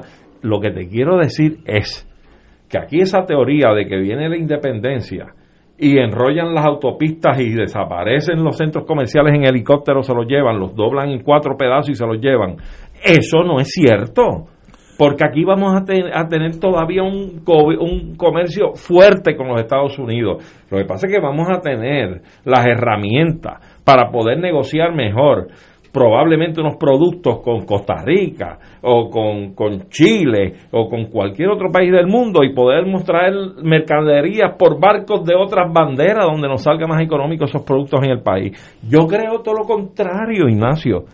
Yo estoy seguro que nosotros con la independencia y con la soberanía vamos a tener mucho mayor actividad económica, mucho mayor actividad económica. El, el asunto de tu plantear el consumerismo es un asunto que hay que llevarlo más a largo plazo porque es una cuestión de educación. Tú tienes que educar a las generaciones futuras para que entiendan que la adquisición de bienes materiales no es lo que hace la felicidad del hombre. Eso es, ¿Ah? eso es muy correcto. Por, por lo tanto, eso- eso, que tú estás planteando, eso tiene que ser un proyecto educativo a mediano y largo plazo. Pero de salida, de romper con el tranque que tenemos de estatus, nosotros no nos vamos a abocar al fracaso y al extremo, ¿verdad?, de la pobreza. Eso no es cierto. Y yo dudo mucho que los norteamericanos, sabiendo que este país le genera a ellos en términos consumistas, nos ubicamos en la lista del séptimo, octavo, quinto, sexto lugar como país consumidor de sus productos, que ellos vayan a rendir ese interés económico en Puerto Rico. Seguramente, claro, tenemos que hacer unos pactos y unas cosas. Eh, si vamos a traer mercadería allá, pues ahora sí que no me puedes aplicar la ley de cabotaje. Yo voy a traerla por los barcos que a mí me rindan más beneficio económico para el país. Y así es objeto, probablemente va a tener como producto natural un precio más económico toda esa mercadería introducida al, país, ¿verdad? Al puerto nuestro. Así que son elementos, son cosas, pero definitivamente, o sea, tú no vas a romper con los Estados Unidos para irte para la luna y estar solo allí. Eso no es la realidad. La realidad es que reconozcan nuestra soberanía, reconozcan nuestra independencia, nuestra propia hechura política frente a todo el consorcio de las naciones del mundo. Y nosotros queremos integrarnos al mundo, ser parte de ese mundo y tener relaciones con todos los países del mundo. Pero eso es a cambio. Eso nutre la economía. Eso es a cambio de que hay un precio. Igual que hay un precio con la estadidad. Pero si el precio lo estamos pagando No, ya. no, pero, pero- pero- esta inmensa miseria y esta inmensa pobreza en la que nosotros vivimos, donde tú no puedes salir a la calle, no tienes seguridad porque tú no sabes si vas a regresar eh, eh, Viva. vivo, donde, donde la gente pobre no crece cada día más, más, la gente no tiene futuro, la juventud se marcha del país, nuestros viejos están abandonados, un 60% de las mujeres que son madres eh, solteras viven en niveles de pobreza, 6 de cada 10 niños en Puerto Rico, el 58% de nuestros niños viven en niveles de pobreza, el 33% en niveles de pobreza extrema. ¿Cuál peor precio vamos a pagar que este? Yo estoy dispuesta a tirarme al charco. Ok, pero y como tantos otros jóvenes y tantos otros viejos que están hoy dispuestos también a trabajar y que lo están haciendo, claro que podemos construir un mejor país, pero es que nosotros no podemos pensar que nos puede ir peor de lo que estamos pasando ahora.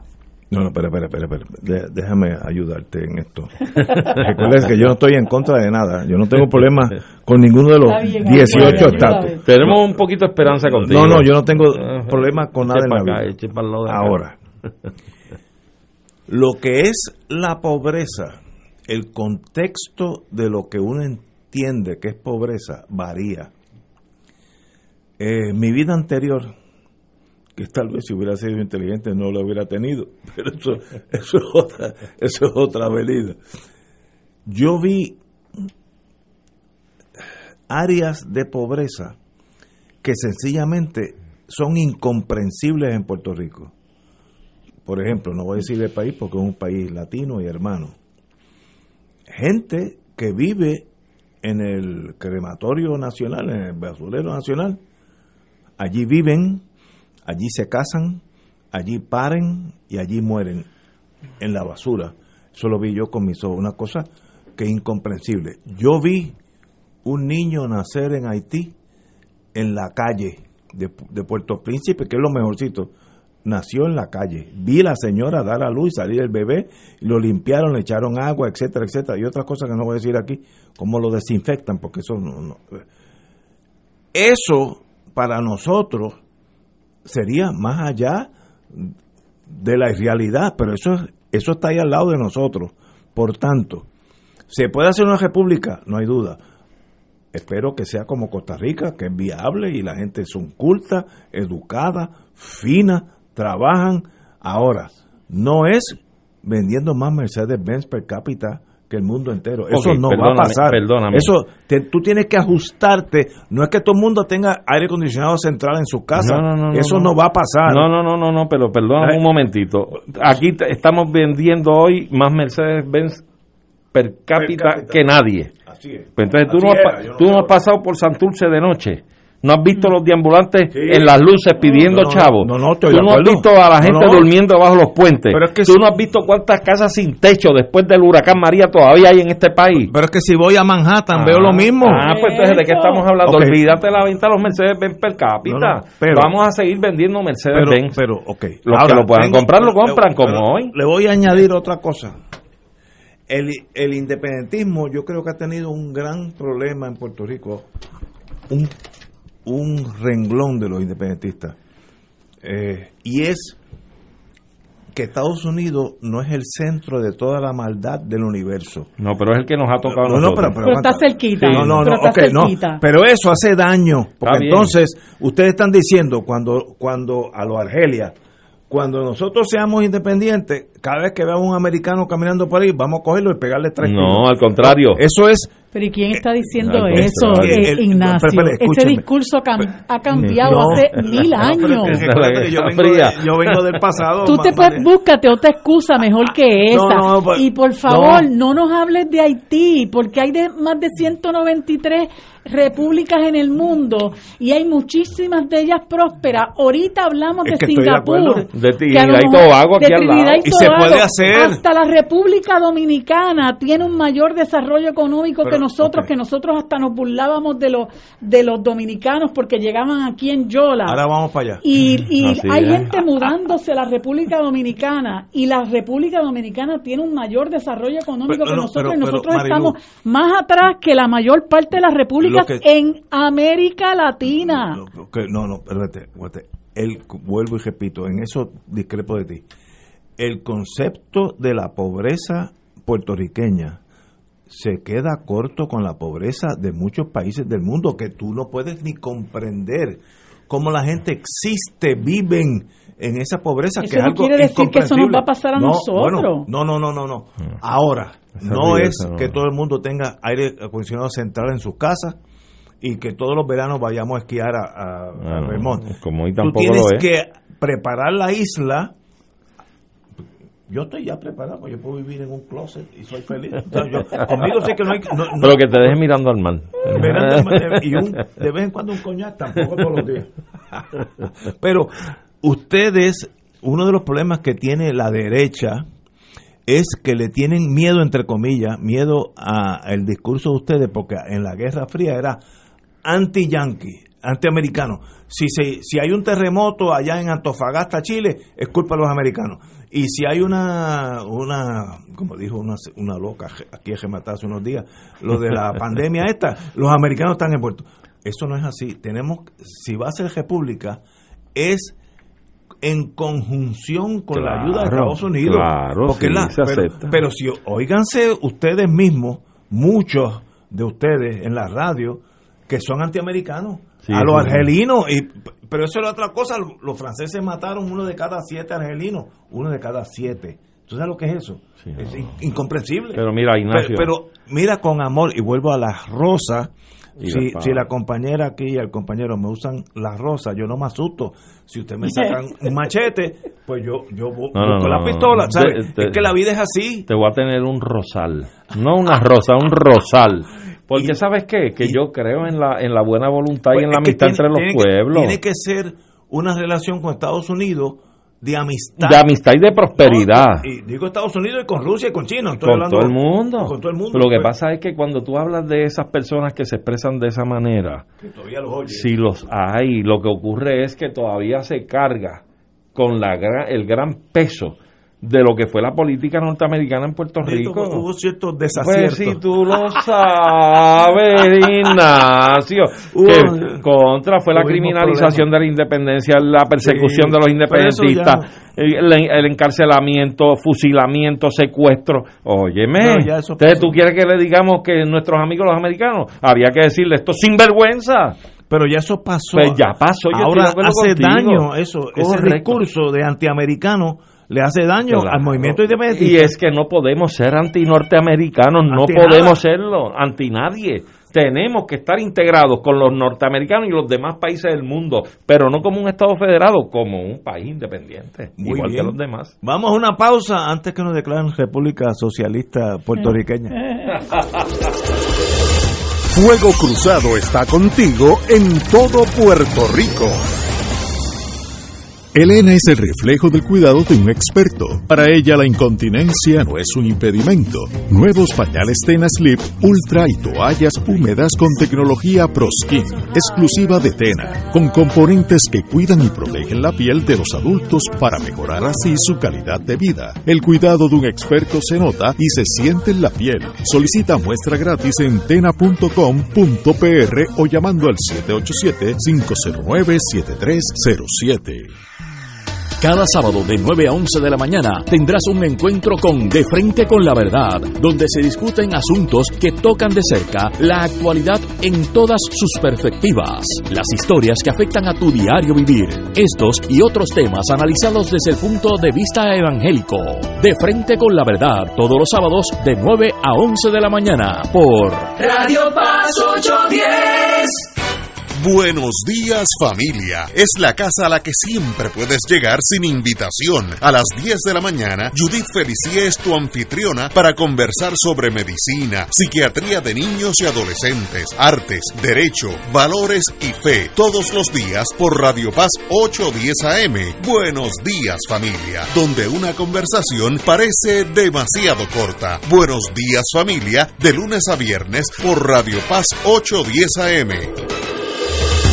Fuego Cruzado, el programa de más credibilidad en la radio puertorriqueña, es ahora la tribuna abierta de análisis noticioso, con diversas perspectivas que exploran el trasfondo de lo que acontece a diario y cómo nos afecta. Escucha Ignacio Rivera y sus panelistas invitados de lunes a viernes en Fuego Cruzado en transmisión diferida a las 10 de la noche por Oro 92.5 FM. En Oro 92.5 FM, Radio Paz 810 y el Canal 13 estamos trabajando a tono con la emergencia que en estos momentos está viviendo Puerto Rico. Estamos ofreciendo nuestros servicios al máximo con el personal disponible según nos permitan las circunstancias. Si tiene un mensaje para ofrecer a sus asociados, clientes o personal, solo tiene que llamar al 787-349-7949. 787-552-0825 y nuestros empleados le al personal de ventas para atender su necesidad. A nuestros clientes estén en comunicación con su ejecutivo o ejecutiva de ventas que continúan ofreciendo sus servicios como de costumbre. Recuerden los teléfonos 787-349-7949 y 787-552-0825. Y ahora continúa Fuego Cruzado.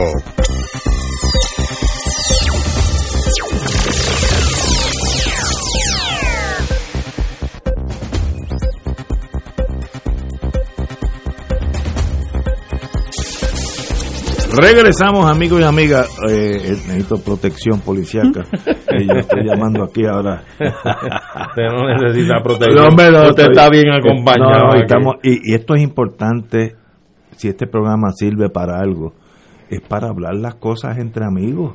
Y estamos, eh, la, la diferencia eh, de visión de vida de nosotros es tajante, pero qué bueno que estamos aquí, somos amigos. Y, y- Pero mira, Ignacio, cuando yo estuve trabajando con el Junta de Mujeres, eh, que estuve con compañeras bien valiosas, nosotros fuimos, en por lo menos en tres ocasiones, a visitar oficinas de congresistas.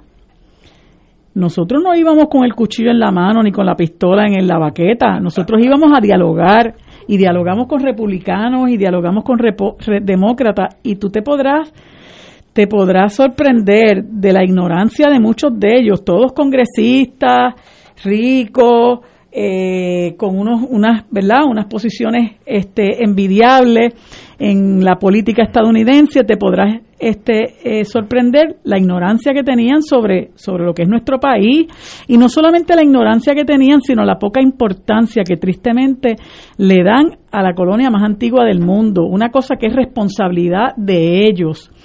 Y esa es la única manera, ya en un momento dado nosotros tenemos que reconocer que para, para, por las circunstancias históricas que se vivieron aquí, que ninguno de nosotros las vivimos, posiblemente este, tú, tú eh, eh, ya estabas vivo, pero no, no atravesaste por esas circunstancias, pero por unas circunstancias muy particulares que vivió eh, el independentismo en este país, pues mira, la, la lucha armada se reconoció como un instrumento de reivindicación contra ese abuso, contra esa opresión, porque hablábamos ahorita fuera del aire.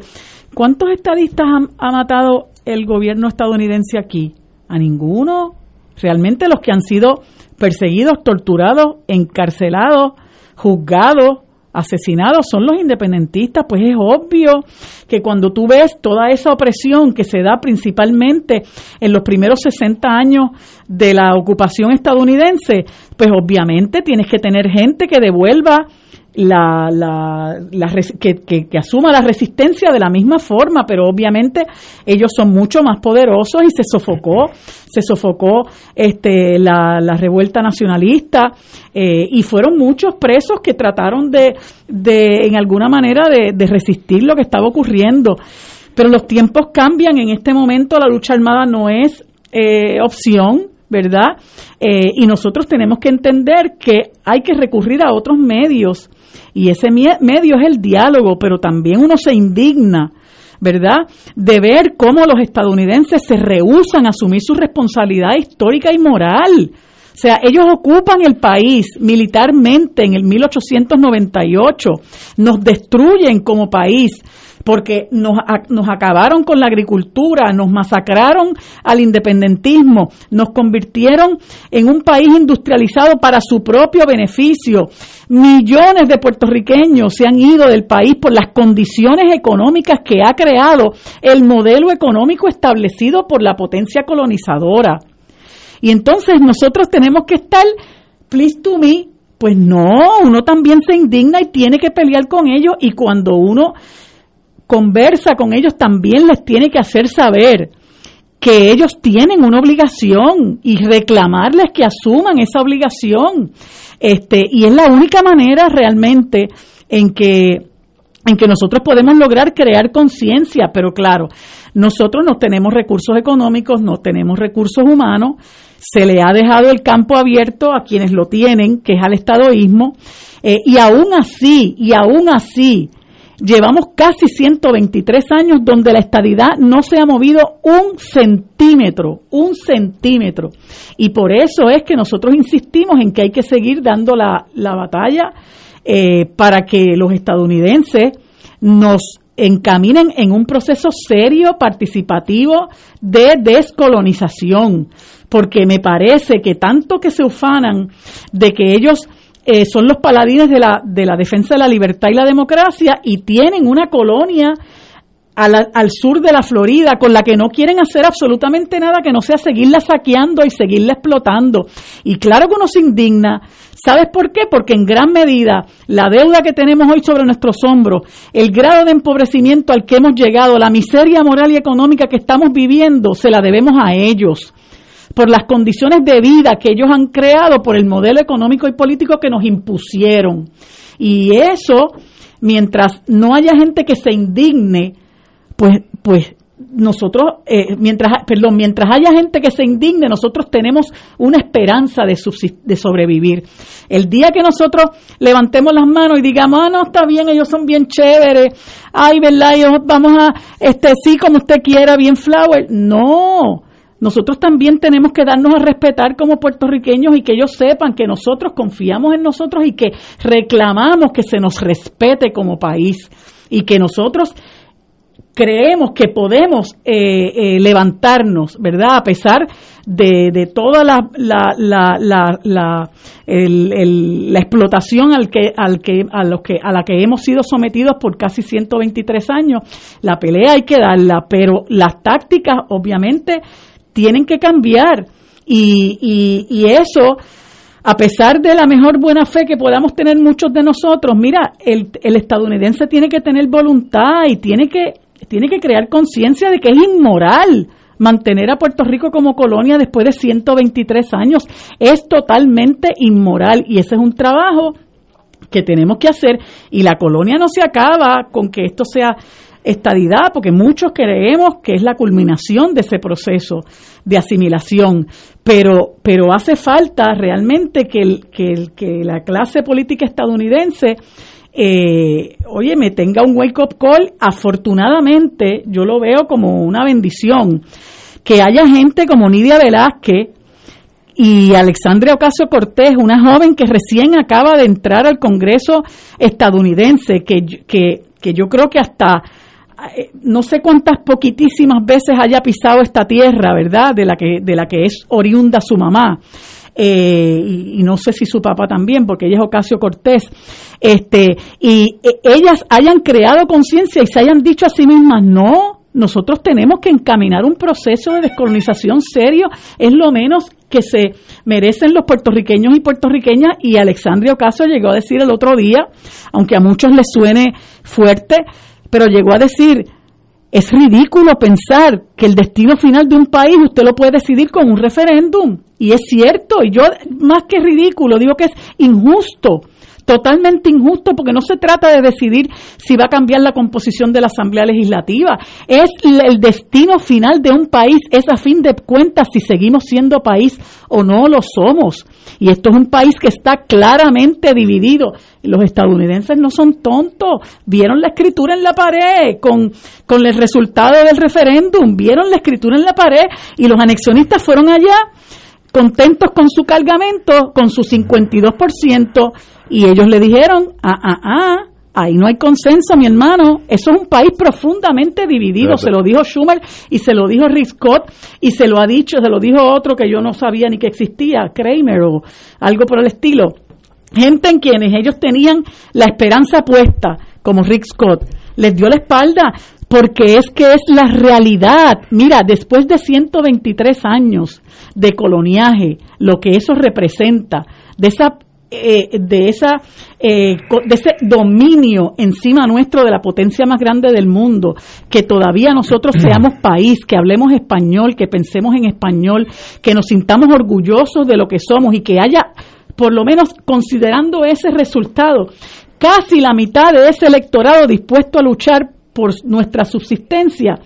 Óyeme, es una es una es una proeza. Marilu, e, eso que tú dices es correcto y pero yo quiero añadir que si aquí en un proceso real, verdadero, ilustrativo, educativo, cuando el país sepa cuál es el precio que hay que pagar por ser Estado, olvídate del 52% ese. Sí, por eso, eso, se, cae. Pero es que la tragedia puertorriqueña es que la estabilidad no viene en los próximos 100 años. No va a venir. Vamos a hablar claro, porque para eso es este programa.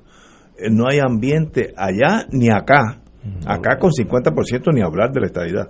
Tendríamos que tener un 80 para poder empujar. Y lo que te digo es un 50 Ok, ok. mal educado, sí, porque no saben la verdad. Pero, Ok, pero si saben la verdad, con te 50 nada más, cuando llega a 80 vuelve a mí. Ahora, allá también eh, uno puede determinar lo que van a hacer los imperios. Son predecibles porque todos los imperios hacen lo mismo. ¿Cómo tú lo ves? ¿Qué es lo que le conviene a Estados Unidos en torno a Puerto Rico o a Guam o al canal de Panamá? ¿Te acuerdas que el canal de. Panamá era mucho más importante que Puerto Rico y un día dijeron, nos vamos? ¿Y qué ha pasado en Panamá? Nada, En no, Panamá. Ah. sigue el mundo que... No, Panamá es mucho más próspero. No, no, este, el canal fue alquilado, alquilado o administrado por una compañía china que pasa más barcos al día que anteriormente. Eso es un hecho. Ha tenido un boom económico ok, Panamá. Muy bien. Por tanto, ¿por qué Puerto Rico un día de esto, y lo, yo espero verlo porque me gustaría estar aquí con ustedes y decirles, se los dije, Estados Unidos va a decir, como hicieron los ingleses con tantas colonias, decir, señores, hemos llegado a un momento donde nosotros tenemos que separarnos como hermanos que somos, ustedes pueden ser parte del Commonwealth de Inglaterra o el Commonwealth norteamericano, como Oye, ustedes quieran. Trinidad y Tobago, Ok. que acabamos de hablar, está en el Commonwealth, Commonwealth. británico. Ahora, el Día de las Madres, pero aquello de ser emocionalmente, como ustedes son latinos, estoy pensando como americanos, como ustedes son latinos, el Día de las Madres a las 12 de la noche, yo bajo la bandera y ustedes son república. Hagan lo que ustedes quieran. No, Pero no va a ser así. no, va a ser así. Yo estoy seguro que va a ser. No hay que sentarse la independencia, no, no, no va a ser negocio. Si nosotros no negociamos nada, recuérdate que aquí va a ganar o el Partido Nuevo o el Partido hasta ahora. Puede venir Victoria Ciudadano, lo que sea. Pero aunque no pase nada, el imperio va a hacer lo que le convenga al imperio. Cuando el imperio decida, hay que salir de Puerto Rico, miren los 180 años o 120 y pico, lo que sea, irrelevante lo- lo- los imperios se mueven a lo que le convenga al imperio. Si el lago Maracaibo se independiza de Venezuela, República del Maracaibo, flotando en petróleo y solicita la estadidad, ¿usted no cree que se la van a dar? Con todos los problemas, una nación latinoamericana, habla en español, se la doy porque me conviene a mí el lago Maracaibo. Eh, difícil. No, no, no, no, no, no, estoy pensando que Maracaibo se independice, como lo hizo Teddy Roosevelt. Panamá existe por Teddy Roosevelt. Claro, pues necesitaban hacer el canal ahí. Vamos a hacer por allí, vamos a hacer una república. Ahora, Puerto Rico no tiene eso que ofrecer, decir, si usted me coge a mí, cogen el lago Maracaibo. Pues, pues, ya es otra cosa. por algo. tanto, ¿Y por qué tú crees que llevan 123 años aquí? Porque han usufructuado Ah, no, no, tesoro no, que no, tenemos, pero- que es nuestra pero dejen- gente. Porque somos bien rentables. No, no, déjenme, déjenme contestar. Primero, era una estación eh, de naval de carbón. Antes los barcos se movían con carbón. Si usted está en California y tiene las piernas bien, bien largas, puede caminar hasta el Pacífico, hasta el Oriente, pisando territorio americano. San Francisco, ah, Hawái, eh, Midway, eh, De. Wake Island, este, sigue por ahí, Guam, etcétera, Filipinas y Estados ¿Y por qué tenían todas esas colonias Estados Unidos? Porque el Navy se movía con carbón. Cuando eso empieza, ya hay motores diésel, no necesita tanto carbón. Por tanto, Puerto Rico nació como una carbonera para Estados Unidos. Luego viene la guerra, la Segunda Guerra Mundial, ya era un fuerte aquí, luego viene la Guerra Fría, era más importante, ya no pasa, ya nada de eso existe. ¿Qué gana Puerto Rico Bueno, tienen otros intereses. No, no, Mira, pues- tienen los 35 mil millones que se llevan sus mega pero- tiendas y pero- corporaciones. pero déjame- déjame- las leyes de cabotaje. Nuestra aguanta. posición geográfica sigue siendo importante muy bien, muy para bien, ellos. Ya es, pero ya es menos importante. Los aviones que todos los días, no todos los días, que de vez en cuando bombardean Afganistán, salen de Missouri, que es algo incomprensible. En mis tiempos, eso no era posible. Missouri, que está en el mismo medio de Estados Unidos, salen, eh, refuel dos o tres veces, bombardean a Afganistán, allí aterrizan en la isla esa que está en el Pacífico, se me olvida ahora, eh, eh, que es una posición americana, y al otro día regresan. Eh, la, la, la tecnología ha hecho que la importancia de Puerto Rico es menos. Por tanto, aquí hay un montón de compañías que producen un montón de dinero para Estados Unidos. Y eso es un factor importante. Importantísimo. La- las compañías de la- las compañías que hacen los astilleros de Mississippi, que hacen los, los buques de carga, pues Puerto Rico es importante porque es el único país que los usa.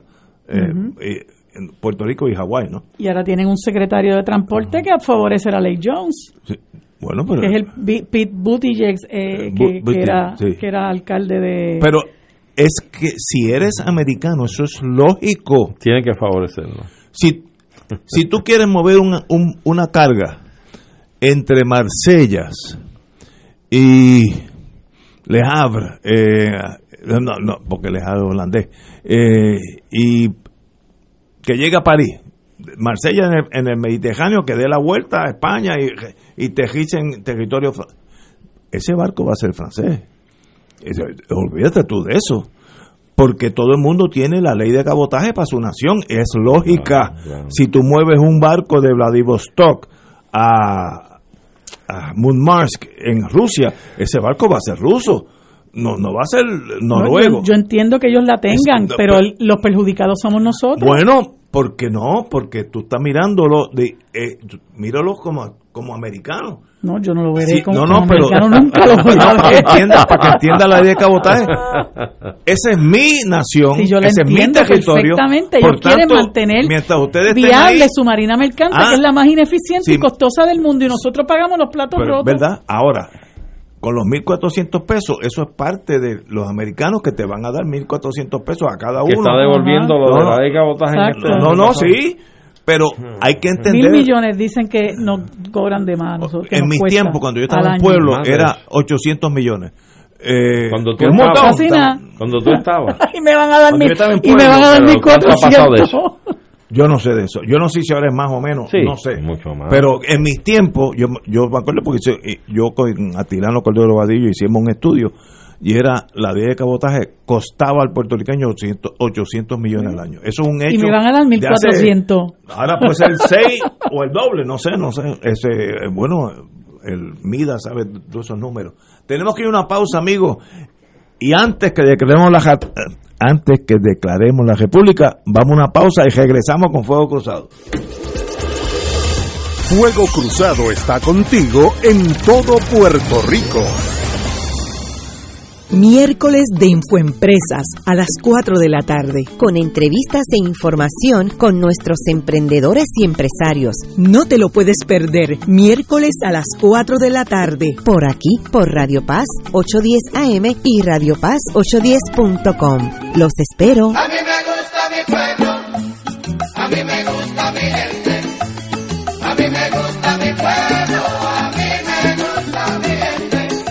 Del 19 al 23 de abril, Radio Paz celebrará el Radio Maratón Conquistando Almas con la fuerza del Evangelio. Para orar en la Pascua por las intenciones de nuestros radioescuchas y recaudar fondos para seguir transmitiendo la palabra de salvación a través de nuestras ondas y proclamando el Evangelio de Cristo por todos los rincones donde llega nuestra señal. Contamos con tus llamadas y contribuciones accediendo al ATH móvil de Radio Paz. Como dice Marcos 16:15, vayan por todo el mundo y proclamen la buena nueva. Contamos con tu generosa aportación del 19 al 23 de abril en el Radio Maratón de Radio Paz 810 AM, donde ser mejor es posible. Radio Paz te ofrece el mejor motivo para levantarte temprano y disfrutar el comienzo de un nuevo día de lunes a viernes con Enrique Liboy y Radio Paz en la mañana. La dosis perfecta de noticias, deportes y éxitos musicales de todos los tiempos, humor y curiosidades, calendario de actividades y tus peticiones musicales por el 787-300-4982. Conéctate con el 810 AM de lunes a viernes con Enrique Liboy y Radio Paz en la mañana. En Radio Paz 810 AM agradecemos las contribuciones de nuestros oyentes recibidas a través de ATH Móvil durante esta larga cuarentena, que nos ha permitido mantenernos en el aire a pesar de la difícil situación económica que nos ha golpeado duramente. Permanecemos a flote, pero cada vez es más cuesta arriba la misión de seguir operando este ministerio radial al servicio de nuestros hermanos en la fe y nuestra iglesia. Ahora más que nunca necesitamos de tu solidaridad. Entrando a la aplicación ATH móvil de la siguiente manera. Paso número uno, marca Pay Business. Paso 2, busca Radio Paz 810. Número 3, escribe la cantidad del donativo. Y número 4, presiona enviar. Muchas gracias por tu ayuda y mil bendiciones ahora y siempre.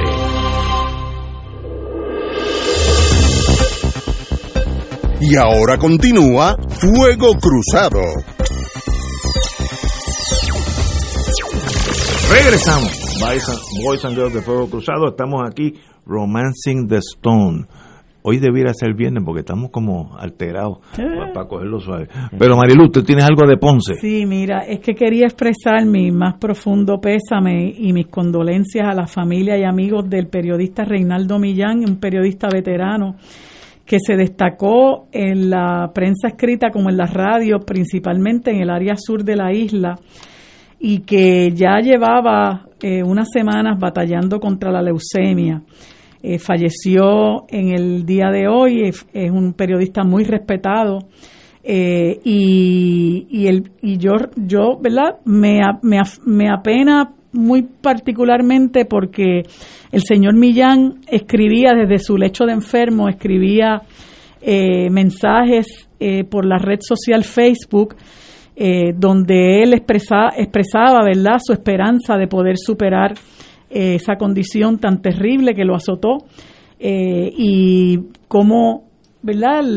las oraciones que él enviaba al universo para que lo le ayudara a restablecerse poesías que escribía eh, y muchos de nosotros le contestábamos eh, dándole esperanza eh, de que pudiera superar esa etapa tan difícil. Lamentablemente no pudo superarlo. Así que desde aquí, pues vaya mi sentido, con, mi sentido pésame a toda su familia y amigos y lamentablemente como pasó hace unos cuantos meses con, con el amigo Néstor Figueroa Lugo, pues el periodismo pierde eh, uno de los grandes de, de ese sector. Yo quisiera también unirme a las palabras de Marilu y extender mi pésame a la familia del amigo periodista. Pero mira, sobre lo, que estábamos comentando, que estábamos tocando, por ejemplo, la ley de cabotaje, aquí hubo una empresa que se le comisionó un, un estudio que fue John Donhan and Associates, que tiene base en Nueva York, e indicó que representaba un impacto, esa ley de cabotaje, de 1.500 millones de dólares anuales sobre la economía de la isla. Dice que los estudios concluyeron que transportar mercancía en buques americanos resulta en un 151%, o sea, dos veces y media más caro que transportar en buques internacionales la mercadería al país. Así que imagínate tú. Ahí hay 1.500. 1.500, multiplícate cuántos contribuyentes hay en Puerto Rico.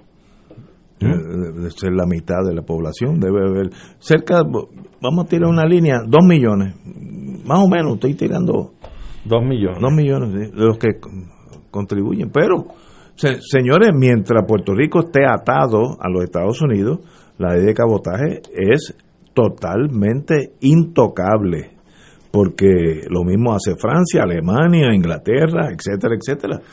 It is what it is. Dos mil, ponle tú los chequecitos ese, algunos dos mil millones, más o menos, puede representar. Ahí estamos, pues señores, pero lo importante es, todo se puede hacer si uno está dispuesto a pagar el precio de esa decisión, todo todas las opciones. Puerto Rico puede ser una república, el que diga que no, pues un loquito, puede ser, puede ser un fracaso, puede ser un gran triunfo, depende del factor humano también. puede ser una dictadura o puede ser una democracia mejor que Estados Unidos. ¿Sabes? Eh, Nada es imposible.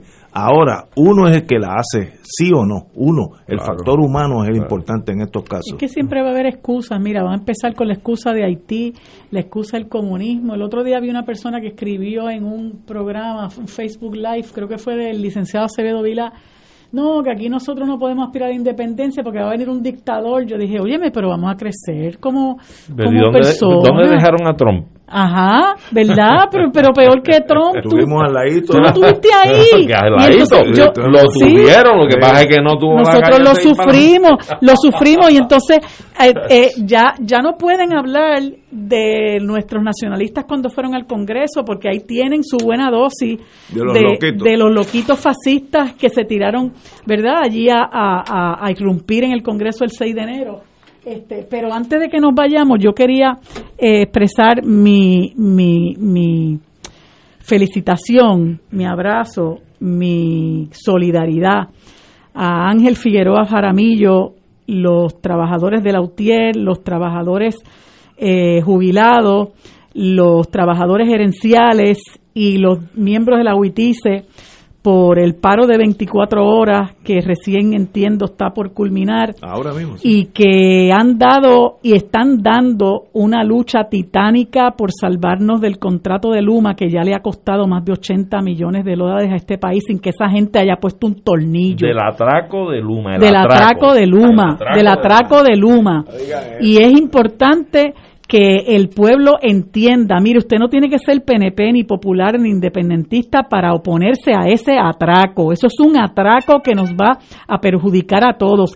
Esa muestra es que esa gente ya ha facturado más de 80 millones de dólares y todavía no han puesto un tornillo en este país.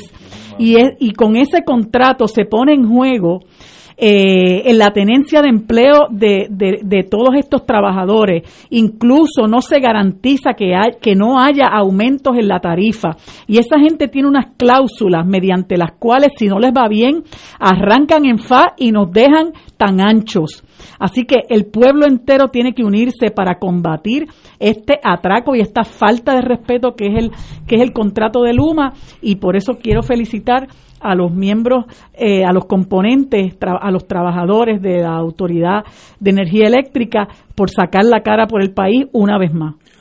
Ahora, como abogado, compañeras y compañeros, el Estado de Puerto Rico firmó un contrato con Luma, a menos que no se prueben las condiciones de fraude, leonino, lo que sea. ¿Qué más tú quieres? No, no, a menos que no se... Es un, es un contrato válido. Estoy pensando como abogado de Luma, eh, por inargüendo. Yo estoy en contra de lo que estoy diciendo, pero estoy hablando para, el- para el programa.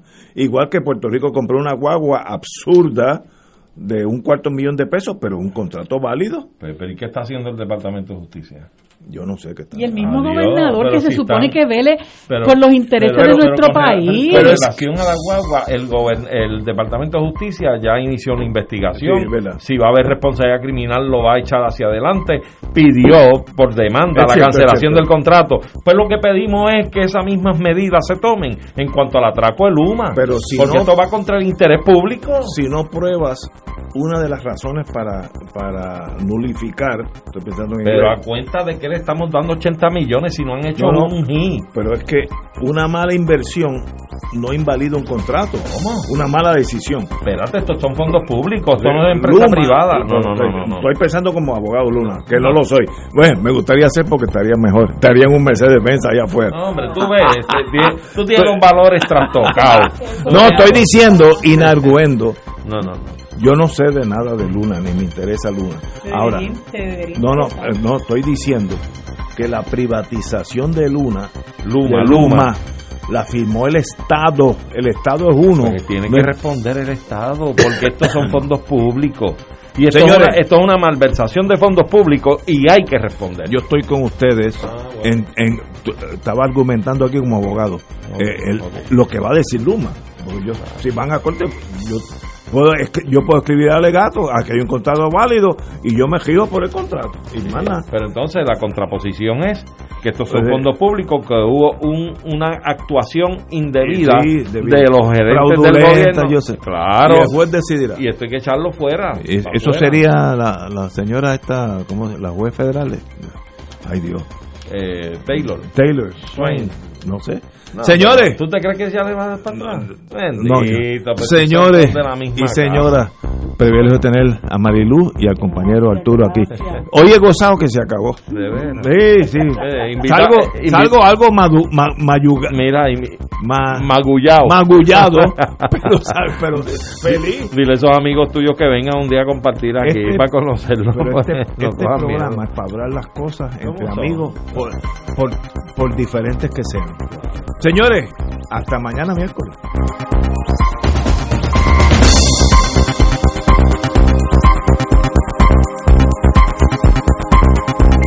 Esta emisora y sus anunciantes no se solidarizan necesariamente con las expresiones vertidas en el programa que acaban de escuchar.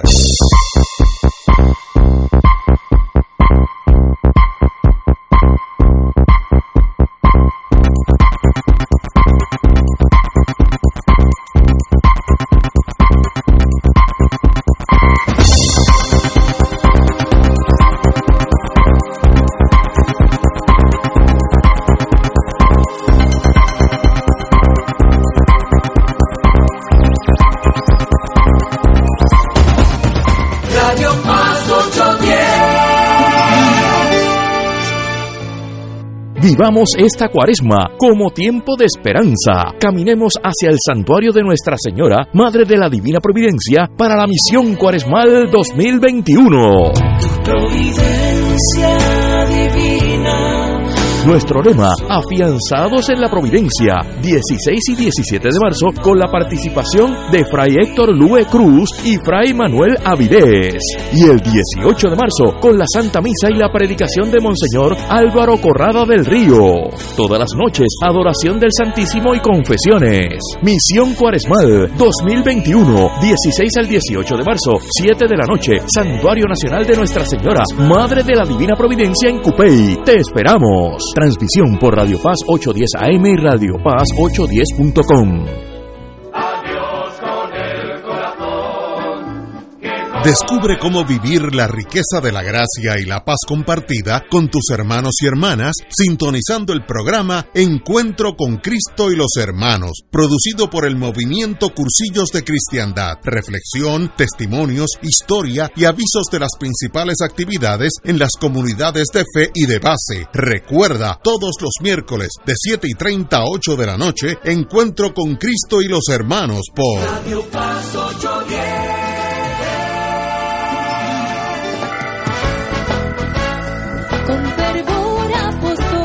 Con fuego y unción llega Beatriz, voz de ángel, en su programa Con fervor apostólico, evangelizando con la fuerza del Espíritu Santo, todos los miércoles de 8 a 9 de la noche por aquí, por Radio Paz 810 Con AM. fervor apostólico.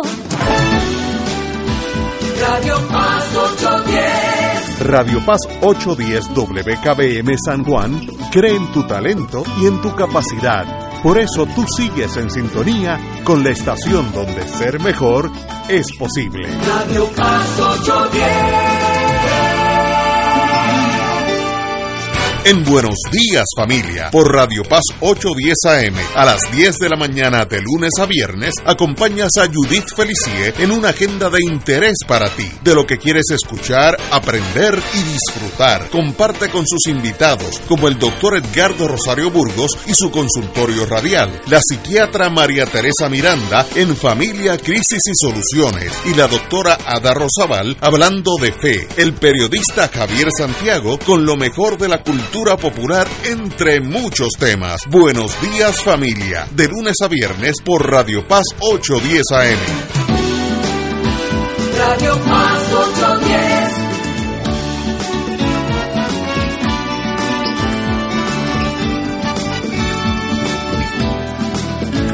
Radio Paz 810.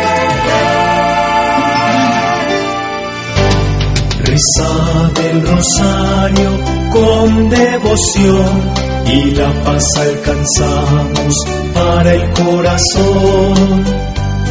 Por eso contemplemos la vida de Jesús, desde su bautismo nos irradia con su luz.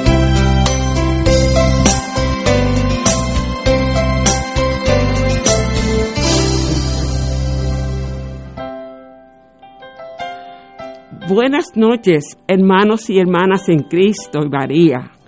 El Ministerio de Rezadores de la Divina Misericordia de la Parroquia Caridad del Cobre en Las Monjas se complace en rezar el Santo Rosario por las siguientes intenciones. Oremos por nuestros obispos, sacerdotes, diáconos, religiosos y religiosas, ministros extraordinarios de la comunidad